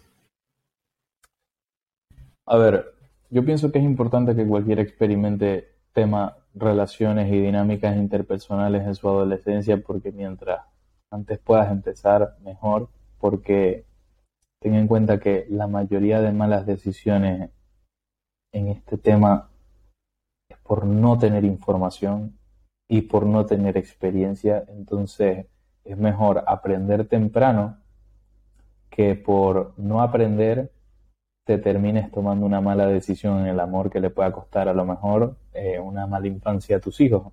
Entonces, en cuanto a que experimenten una relación en la adolescencia, lo veo bien. Eh, si bien es verdad que a esa edad no has experimentado abundancia de opciones, no sabes escoger, no sabes ser selectivo, no tienes experiencia, adentrarte en una relación seria, si bien es una experiencia, no es lo más recomendable si lo que quieres es crecer como hombre eh, en esa etapa en la que eres joven. Sin embargo, ya ahí depende de la persona lo que quiera hacer. Por supuesto que mucha gente escoge el camino de la comodidad. Lo veo en clientes que llegan a las mentorías o formaciones que escogieron una chica porque se la presentaron sus amigos. Nunca tuvieron el, valor o la voluntad de irle a hablar a una chica que sí les gustaba. Eh, entonces esa es la parte que cambiamos en las formaciones.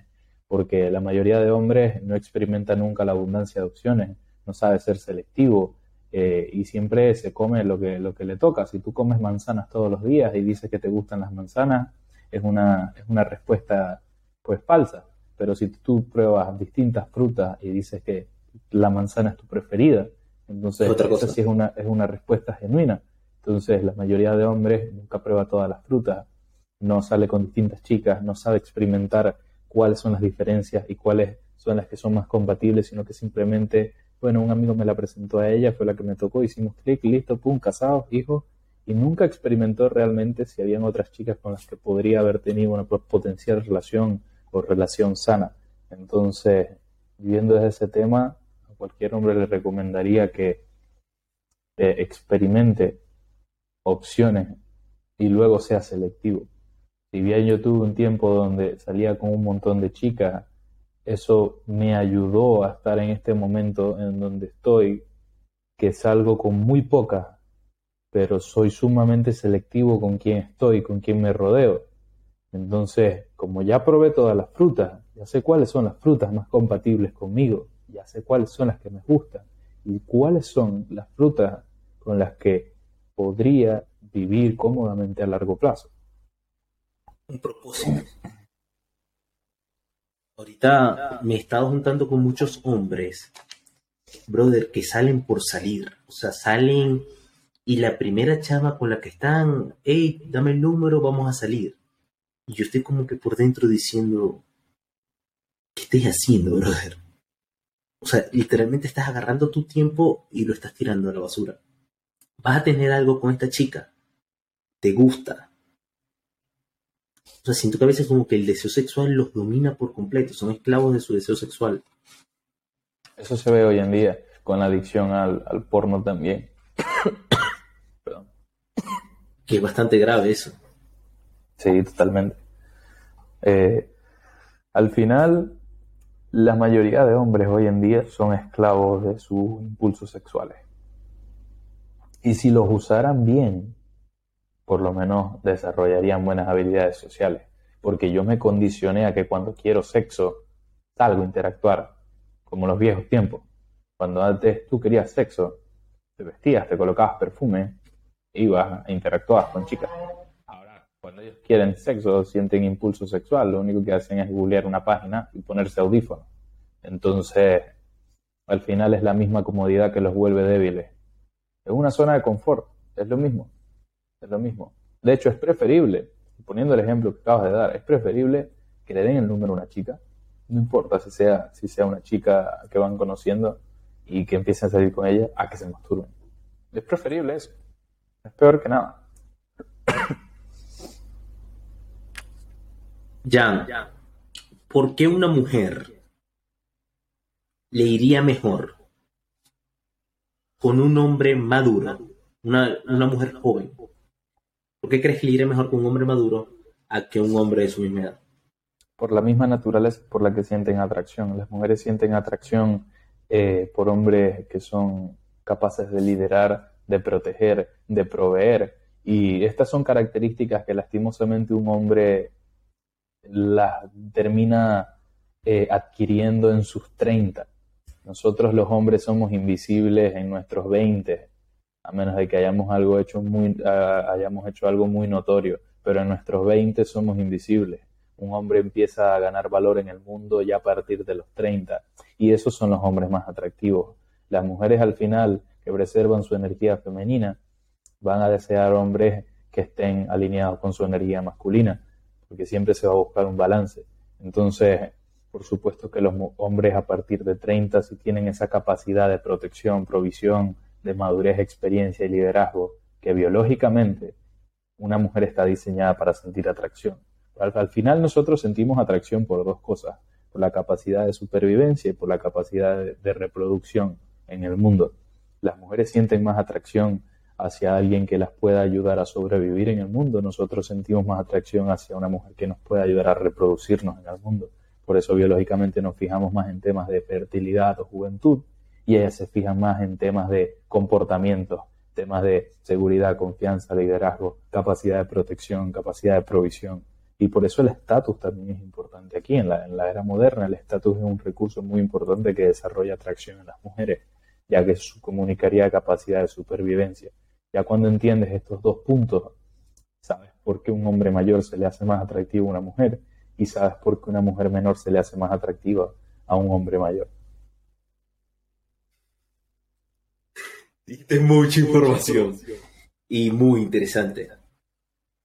Eh, wow. Jan, voy a tomar un giro. Sacaste un nuevo libro hace pronto, eh, hace poco. Él está disponible en Amazon y está en físico también, ¿correcto? Uf. Correcto. Seducción social. Wow. Felicidades. Ya te lo había mencionado. Ahora, ¿cuál fue la motivación del libro? ¿Por qué el libro y qué quieres eh, transmitir en ese libro? Eh, el libro comenzó como un diario. No, no, no pensaba que iba a ser un libro. Comenzó como un diario, lo empecé a escribir en la cocina de mi casa en, allá en Maracaibo.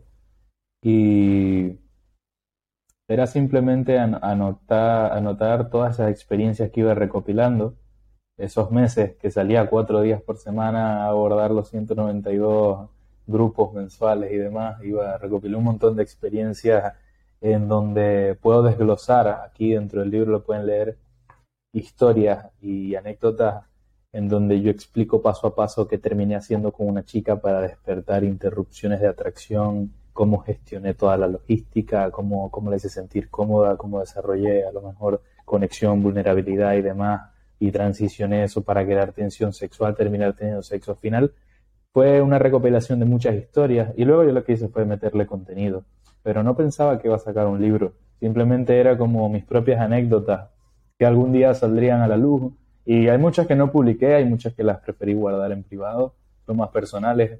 Eh, pero también el libro empezó como un poco desahogo porque me enamoré de una chica, de, la, de, las tantas con las que estaba saliendo, hubo una en particular que me gustó y no entendía por qué me obsesioné tanto con esa chica. Entonces el libro también es un poquito la búsqueda de por qué los seres humanos nos obsesionamos tanto con alguien y eso también concluyo que es por la programación social. Entonces, si te fijas en películas, eh, siempre te inculcan, y, en la música también, la fantasía de que existe el alma gemela o una persona destinada para ti. Entonces, esta creencia está tan firme en tu cerebro, cuando te gusta alguien, tu cerebro le empieza a dar forma a esa idea de, con, con tanta fuerza que se termina convirtiendo en una obsesión y, llega un punto... eso es una enfermedad, guanitis. Correctamente, eh, eso está dentro del libro. Entonces, eh, el libro, el primer capítulo se llama Desprograma tu mente. Ese es el primer capítulo y ahí explico todas las creencias y todas las cosas que nos inculca la sociedad, que nos perjudican en el amor. Y una de esas que, que me tocó fue esa. Experimenté guanitis, o también como lo puse en el libro, monoitis, y, básicamente, para los que no saben qué es monoitis, es una obsesión insana con alguien que no te da la reciprocidad que, esperas y acompañada también de idealización. Entonces, es la historia de cómo eh, me dio monoitis, por así decirlo, pero al final igual terminé seduciendo a la chica, así que bueno, tampoco salimos perdiendo, Eh, igual ya lo, ya lo leerán los que quieran ver el libro, ya se lo pueden topar esa historia. Wow, o sea, en el libro te vas duro con las historias. Y todo esta, que, que, sacas de, que sacas de todo eso. Ahora, Jan, ¿cómo sientes que ha sido ese cambio? O sea, ¿cómo sientes y, cómo ha sido ese proceso? ¿Cuál era ese Jan que empezó a salir? Eh, ¿Cómo ha sido todo eso, ese proceso y cómo ese Jan de hoy en día vea a ese Jan? ¿Y cuál es la diferencia de ambos? A ver, cuando, cuando empecé a salir a, estudiar seducción o practicar o lo que sea, al final, esto se lo escuché a decir a un coach y lo comparto. Y creo que al final todos los que nos dedicamos a esto intentamos aprender seducción es porque en el fondo lo único que queremos es ser amados. Creo que si nos vamos a un punto de vista psicológico puede haber una carencia ahí o algo no resuelto y lo estás buscando compensar con esta parte. Entonces, ese Yang no era consciente de eso y pues trató de, llenar muchos asuntos con temas de seducción. Hoy en día no me hace falta. Y es lo que me doy cuenta que le pasa a la mayoría de clientes cuando una vez terminan el trabajo y terminan la formación. Y es que llega un punto en donde tienen todas las habilidades y lo que hacen es retirarse. En el punto que yo estoy ahorita. Cuando ya sabes que puedes seducir, cuando ya tienes las habilidades, cuando ya, ya te mataste esa chispa o el hambre, es como, ok, ya, ya no lo quiero, ya, ya sé que lo puedo lograr, ya cubrí esa área y ahí empieza, ahí es donde verdaderamente empieza eh, la madurez. La, selectividad y la madurez en tus relaciones. Empiezas a ser selectivo con qué chica compartes tu tiempo, con qué, con qué personas escuchas, qué personas eh, compartes tu energía. Y es, es bonito todo el proceso y es importante llegar a ese punto también. Pero yo veo al Jan que empezó a salir, al final lo veo como un niño porque era un niño. Empecé a salir a los 15, 16 años. en ese entonces, cuando yo estaba en Panamá, no tenía amigos y la forma más rápida con la que yo pude empezar a ser amigos fue eh, falsificar pasaportes y meterme en 15 años sin invitación. Entonces... Pacificar pasaporte. Te cuento. En ese entonces yo tenía 15 años y estaba en una ciudad donde no conocía a nadie. ¿Ok? No tenía amigos ni nada. Pero si bien esa era la edad en donde había muchas fiestas en hoteles, como el Sheraton, Sortis y demás, había hoteles muy buenos donde hacían fiestas, 15 años. Y yo decía, ok, necesito hacer amigos. ¿Cómo puedo hacer amigos? Y lo que hice fue que pulí mi perfil de Instagram. En ese entonces, por Instagram me iba bastante bien, como era mago. Eh, tenía receptividad de chicas. Entonces hablaba con un par de chicas y les decía que me pasara la lista de los 15 años a ver si iba algún amigo que yo conocía. Ahí cuando yo tenía la lista, buscaba a alguien que tuviese mi nombre, Gianluca, y lo que hacía era falsificar una foto del pasaporte y le cambiaba el apellido en Photoshop. Y obviamente llegaba con la, con la idea y full convencimiento de, mira, no me voy a traer el pasaporte unos 15 años, este mi nombre, llegaba temprano y pasaba primero. Así fue como empecé a socializar las primeras veces. O sea, para que veas que cuando, cuando quieres hacer algo no hay obstáculos. Hay gente que puede decir, no, es que no tengo nadie que me invite a algo, pero ahí yo, yo mismo me las busqué. Así que ahí fue que empecé a socializar y, y bueno, al, al otro Gianluca no, no lo dejaban pasar y lastimosamente por él, lástima por, por el otro Gianluca, pero ni modo, yo, quería socializar. Así que así hice eso un tiempo y me construí un círculo social bastante rápido, por la magia también. La magia me ayudó a crear círculos sociales muy rápido, ya está, hoy, hoy en día también la utilizo. Sí, wow, la magia, eh, la magia es una herramienta hermosa. A mí siempre me ha llamado la atención. Incluso a veces los magos me llamó, me llama la atención. Por un momento me dejó de llamar la atención y por un momento lo vi como incluso un insulto que un mago estuviese en presencia, porque lo veía que me quiere, me quiere hacer un truco. Me quiere joder. me quiere hacer un truco. Y, incluso siento que es, es, es un arma. O sea, como dice el tío de. El tío de Peter Parker, Spider-Man. Con gran poder viene gran responsabilidad. Correcto. Eh, Correcto. y siento que eso lo vives en cada momento. Sí. Eh, De cierta forma, tú, tú pudieses, si quisieses, robar a alguien. Sí. De hecho, eh, gran parte, gran parte de mi adolescencia la pasé. Que eso lo llaman como que magia negra, algo así. No, O sea, como que el, el lado del- de la magia que pues, se, puede- se utilizar para más. no, no, magia negra le dicen a la brujería. Sí, exacto, pero lo llamo en, en el mundo del mago como tal. No, no, no tiene O nombre. sea, lo que llaman un... Ok. Lo- y- y lo- ahora, lo que llaman un, por ejemplo, hay esas personas que son muy famosas en, en Europa, que son los que te roban, incluso aquí también. Los carteristas. Ajá, son magos, de cierta forma. Sí, al final es, es una rama de la magia el pickpocketing. Eso es lo que te iba a decir. Eh, en mi adolescencia yo pasé estudiando pick- pickpocketing y tenía libros. Me, me veías a mí a los 16 años pidiéndole a mi padre libros de cómo robar relojes. Mi padre, como, ¿qué, qué clase de cosas le estoy comprando a mi hijo? y yo me veías a mí de pequeño haciendo el handshake, intentando robar relojes. Y, y sí lo llegué a hacer. En, do- en dos oportunidades quité dos relojes, pero siempre los devolví. Eh, porque la idea no era robar, la idea era impresionar.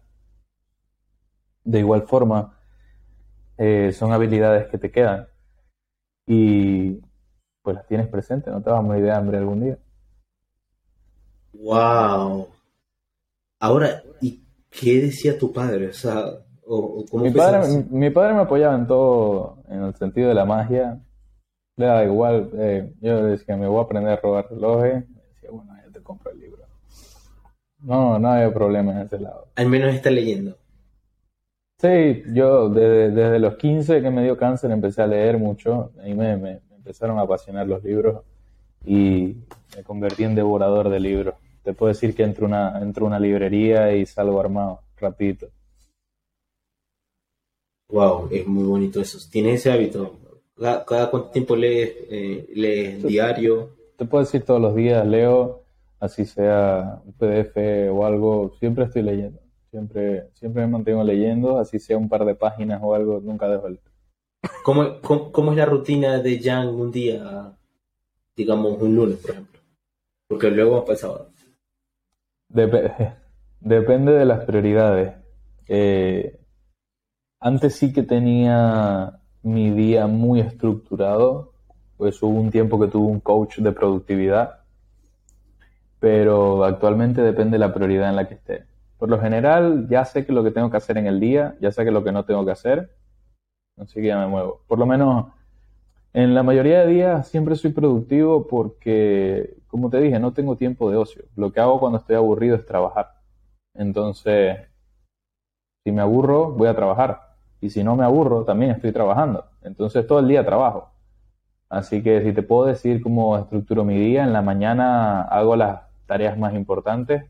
La primera energía del día la aprovecho para la tarea más importante, la tarea que me puede dar a lo mejor más flujo monetario, que puede ser prospección de clientes. Eh, y ya luego el resto en la tarde, ¿Qué es prospección de clientes? eh, conseguir clientes, hacer lead generation, demás. Eh, entonces, la, la primera energía yo pienso que es sagrada, recién al despertar, pienso que esas primeras tres horas son tus tres mejores horas en el día. Por eso no entreno en esas horas. O por lo, lo había hecho antes, antes yo me levantaba y iba a entrenar y cuando llegaba no podía trabajar. Pero la forma que conseguí que me funciona es dedicándole las primeras tres horas, sin comer por supuesto, eh, dedicándoselo a, a trabajar sin comida, café negro sin azúcar y a trabajar. Ya está, modo cacería. La comida después que, me la, después, después que me la gane. Correcto, correcto sin azuquita.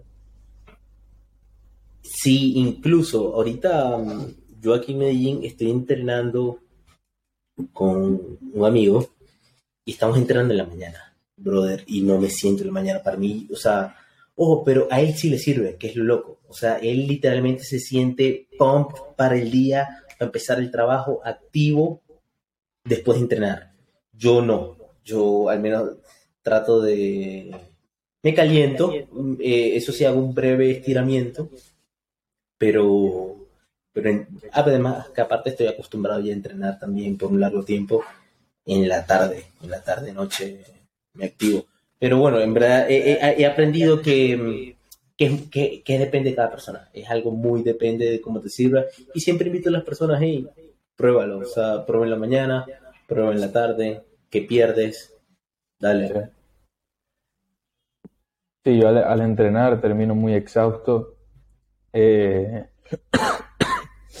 lo hago o antes de comer, que ya termine el trabajo, o también puede ser un horario en el que lo haga ya como última actividad del día para terminar reventado y acostarme a dormir. Jan, ¿qué busca Jan en los próximos años? Eh, proteger a mi familia, seguir centrado, mejorar mi estilo de vida, más que todo en salud y, alimentación, es la área que, quiero empezar a trabajar ahora, ya, te lo comenté, y seguir mejorando el negocio online. Es lo que busco trabajar los próximos años. Cuando, cuando ves al futuro, cuando ves el día de mañana, en un mes, en un año, ¿cómo te sientes? Me siento tranquilo, la verdad. Eh, tranquilo y confiado de que voy a lograr literalmente lo que quiero lograr.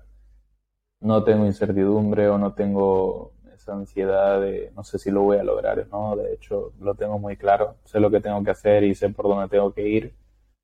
Así que cuando veo al futuro no me siento, no me siento agobiado. Lo que sí es que siento prisa actualmente porque lo quiero conseguir rápido. Me parece que una buena característica de un ser humano es que sea capaz de conseguir las cosas rápido y con rapidez no me refiero a menor calidad, sino rapidez y con buena eficacia. Entonces, así es como visualizo el futuro. Conseguir lo más rápido posible eh, el avanzar al siguiente nivel monetario que me estoy planteando hacerlo y también de estilo de vida. Excelente. Ahora, ¿qué edad tienes? 21. Ahora es muy joven. ¿Qué consejo le puedes dar a un, a un chamo de 15 años? Eh, que cultive sus habilidades sociales sería lo primero, porque es lo que te puede permitir saltarte gran parte del camino solamente conociendo gente en cuenta que los contactos te pueden acortar el camino hacia donde quieres llegar. Eh, lo segundo, que empiece a probar muchísimas cosas, porque al final no sabemos qué nos gusta o a qué nos queremos dedicar hasta que empezamos a probar. Yo te puedo decir que probé un montón. Toqué guitarra, eh, vi clases de actuación, hice magia, eh, luego habilidades sociales, luego mil cosas terminé en habilidades sociales. Hice trading también, hice dropshipping. O le recomiendo a cualquiera que sea joven que pruebe un montón de cosas y vea con la cual es más compatible. Luego de eso, que se enfoque en monetizarlo lo antes posible.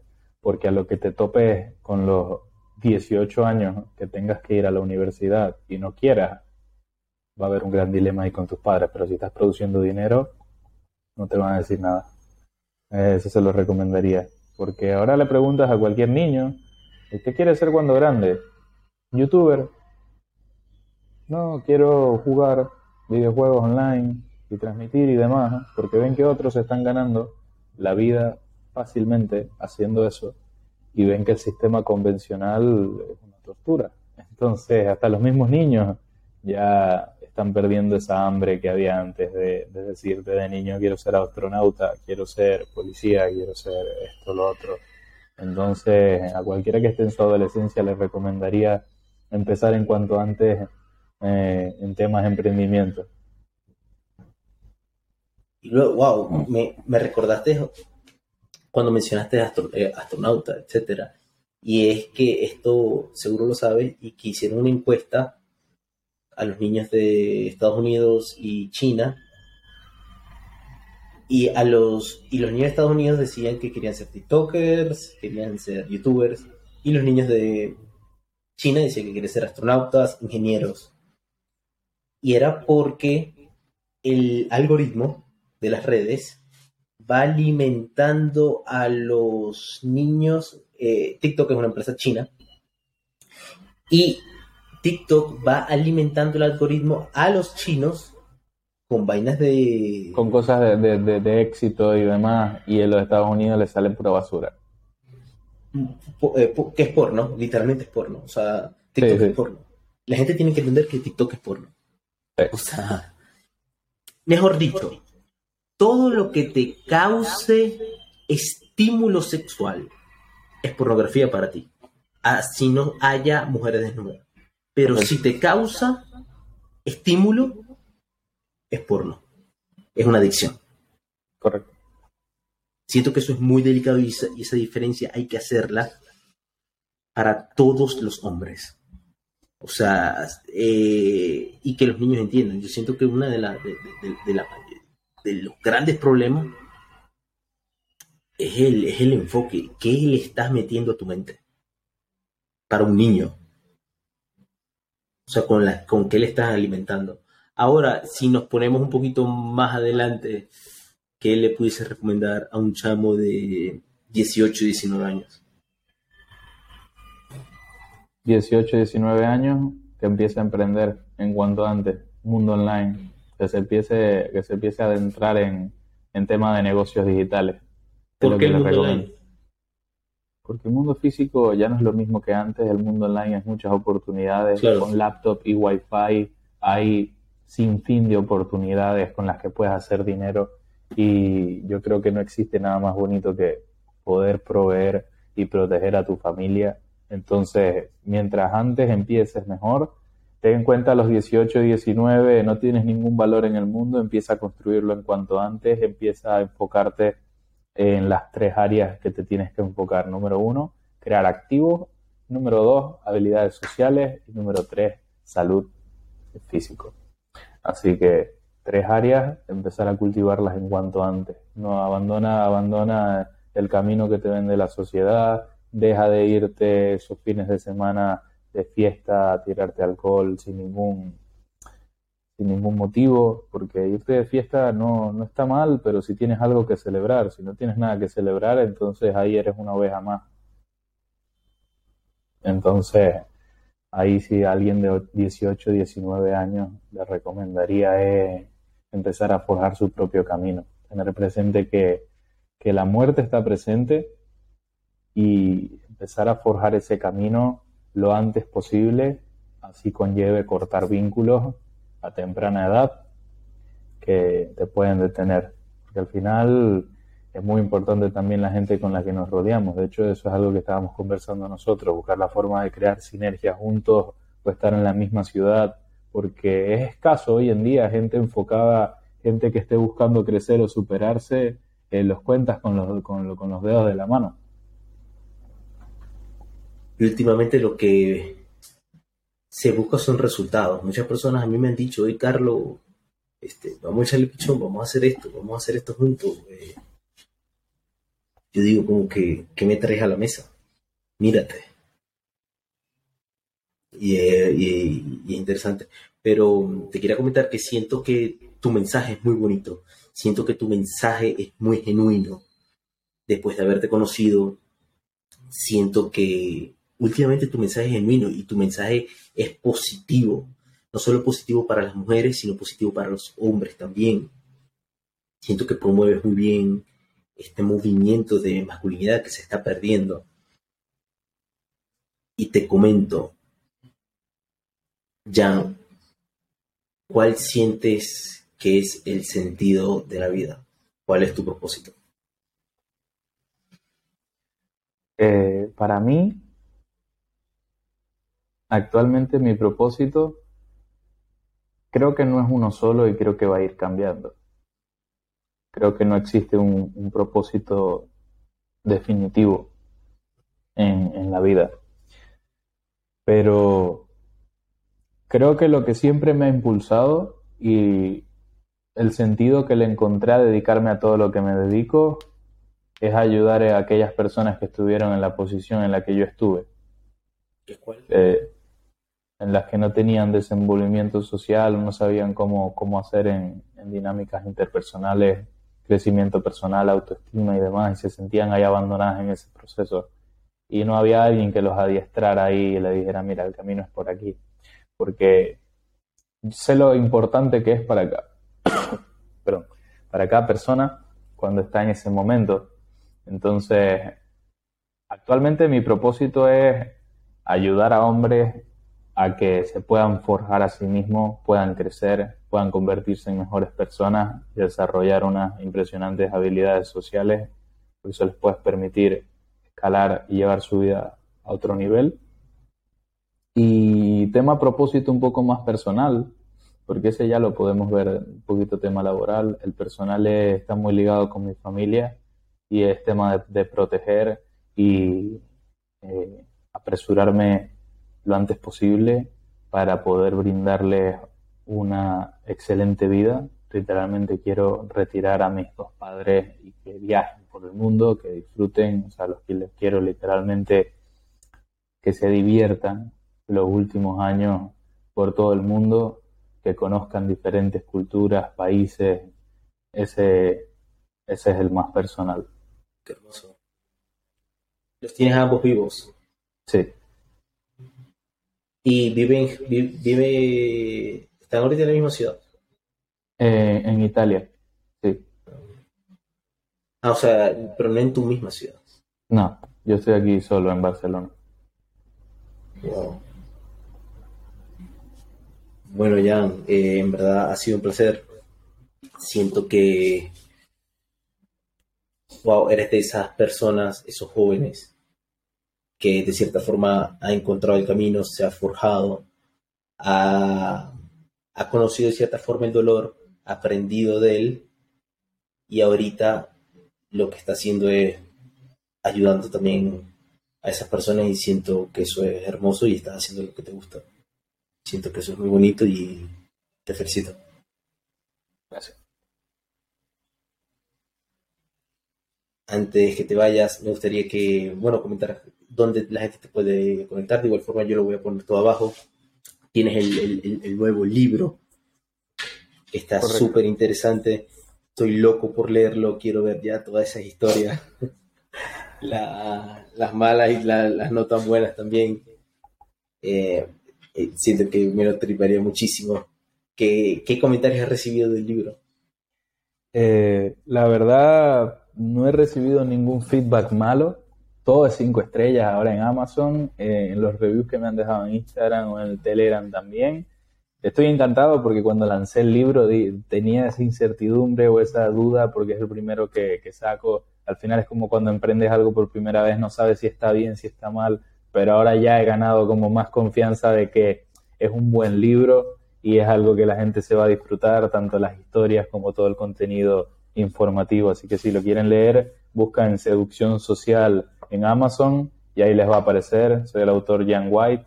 De igual forma, mis redes me pueden encontrar igual, Jan White, y ahí va a aparecer todo mi contenido. Excelente. Siento que, bueno, repito, siento que el mensaje es muy bonito. Y, y súper, en verdad, gracias por dar de vuelta. Gracias por comentar esto. Y siento que estos temas, siento que estos temas, a pesar que son difíciles, eh, pueden ser un poco controversiales. Siento que últimamente son el camino. O sea, son puntos que se tienen que tocar. Guste o no guste, incluso creo que fuimos muy, muy sutiles. Fuimos muy, fuimos muy sutiles y también hay puntos que no profundizamos tanto. Siento que a lo mejor puede que después del podcast haya gente con muchas dudas eh, o que queriendo que clarifiquemos muchos puntos. Así que bueno, estoy encantado de, de- de hacer una segunda versión de, de esta llamada en donde clarifiquemos incluso todos los sí. puntos que puedan salir a partir de aquí. Sí, me, me- me da risa porque hay veces que entrevisto a personas que son muy amplias y es un, es un verguero. Entonces a veces como que tocamos muchos puntos porque la persona es muy amplia. Eh, también me han dicho, me han dicho, hoy Carlos, deberíamos hacer un podcast, pero vamos a hablar de esto y nos vamos a ir por ahí, que también es muy interesante. Pero también a veces como que me gusta darle flow y de cierta forma para que conozcan también a la persona quién es, porque, Claro. porque siento que muchas veces tú, Jan, puedes ser mal categorizado o ser mal visto por muchas personas, porque también, por lo general, los que... Esa minoría es como que el 80-20, pero al revés, en el sentido de que es una minoría que habla del 80% de la huevonada. Y, y, y mira, y mira, y luego ves a la persona que está hablando y posiblemente le gustan los gatos. Es, tiene el pelo corto, se pinta el pelo, tiene Tiene tatuaje. una aquí y una mariposa. Entonces, y tiene, y tiene el poco piercing. Entonces, mi amor, ¿de qué estamos hablando aquí? ¿A quién le vas a hacer caso? Un Eh. post que yo lancé sobre los tatuajes y se ofendieron un montón de personas, eh, de mujeres realmente, y, el- y, y llegaron insultándome un montón de cosas, y es como, aquí, aquí llega el punto importante, si te ofende, es por algo. Te duele. Hay, hay, hay un punto importante, porque yo puedo, yo puedo leer un post de algo que a lo mejor digan, no sé, las personas con suéter gris son idiotas. Yo lo leo ya, no digo nada, porque sé que no soy idiota. Ahora, pero si, si en el post dice, si tienes un tatuaje de tal, eres tal, y tú te ofendes, ¿por qué te estás ofendiendo? Cuando inseguridad. tú, cuando tú sabes tu identidad y sabes quién eres, no te ofendes. Pero si te ofende ese post, entonces hay algo ahí que revisar. Pero bueno, eso, Hace- eso ya nos podemos meter ese tema en la próxima, en la próxima. Hace, hace poco me dijeron, me lo dijo una ex, me dijo, Carlos, tú eres muy drástico. Y yo le dije, wow, me encanta, sí soy drástico. sí soy muy drástico y me gusta ser drástico. Y siento que para la vida es drástica. La vida es drástica. A la vida te saca así, es drástica. Entonces siento que una posición drástica hacia la vida es muy importante. A- a- ayer estaba hablando con un amigo y me decía, también, de cierta forma lo mismo, Carlos, tienes, eh, eres muy drástico, pero como tú bien sabes, ya, si algo no te lleva al objetivo, si lo, lo- lo que no te suma, te resta. ¿Correcto? Tienes que ser drástico entonces. Muchas personas a veces como que buscan, no, Carlos, pero te tienes que relajar. Te tiene... Para mí relajarse es falta de coordinación. Ya va, yo voy para allá. Yo voy para allá. Si hay un desierto y yo voy a conquistar el imperio, yo no voy a ir para el oasis. En el oasis están las mujeres, la playa, la vaina. No, no, no, no, no. Hermano, ¿quién está conmigo? ¿Quién va a ir al, imperio? El que se quiere para el oasis se va a relajar. No, Carlos, que son solo dos días. No me importa. Para el imperio, papá. Focus. 100%. ¿Te quieres quedar al oasis? Quédate. Y siento que últimamente hay que ser drástico porque, lo- como, como- como decía, lo que no- como, como tú bien sabes, lo que no te suma te resta.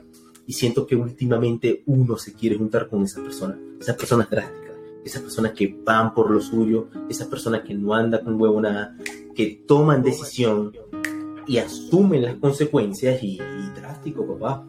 Ese Es que ten en cuenta que biológicamente estamos diseñados para rodearnos con personas que nos ayuden a sobrevivir en el mundo. Entonces, por eso terminamos conectando el uno con el otro. Porque tenemos cualidades que nos ayudan a la supervivencia en el mundo. Liderazgo, disciplina, compromiso, etcétera, etcétera. Entonces, aparte de ser drástico, te ayuda a sobrevivir en el mundo. Y eso va a hacer que traigas personas a tu tribu. Hermoso, hermoso, hermoso el mensaje y, y bueno, Jan, gracias por tu tiempo. Sabes que cuentas conmigo y paso a paso, papá. Yo encantado de, de hacer una segunda edición. Así que Sí, bueno, vamos a ver cómo el público recibe esta. Amén, amén. Y armamos Vamos a la otra, armamos la otra con hacha y machete. Amén, amén. Ojo, ey, y ojalá que sea en persona. Ya sabes, Sí. hay que cuadrar, vamos a cuadrar una ciudad. Siento que eso también es lo que se viene. Siento que eh, algo muy positivo es de cierta forma crear una especie de comunidad, de unirnos eh, y últimamente en verdad construir personas, eh, pero ahí en persona. A veces como que el mundo online, ahorita tenemos este impedimento que es la pantalla como tal, y siento que, ojo, que, que lo veo como una herramienta, pero siento que a veces, de cierta forma... Se pierde hay que- mucho. sí, hay que de cierta forma como que buscar unirnos.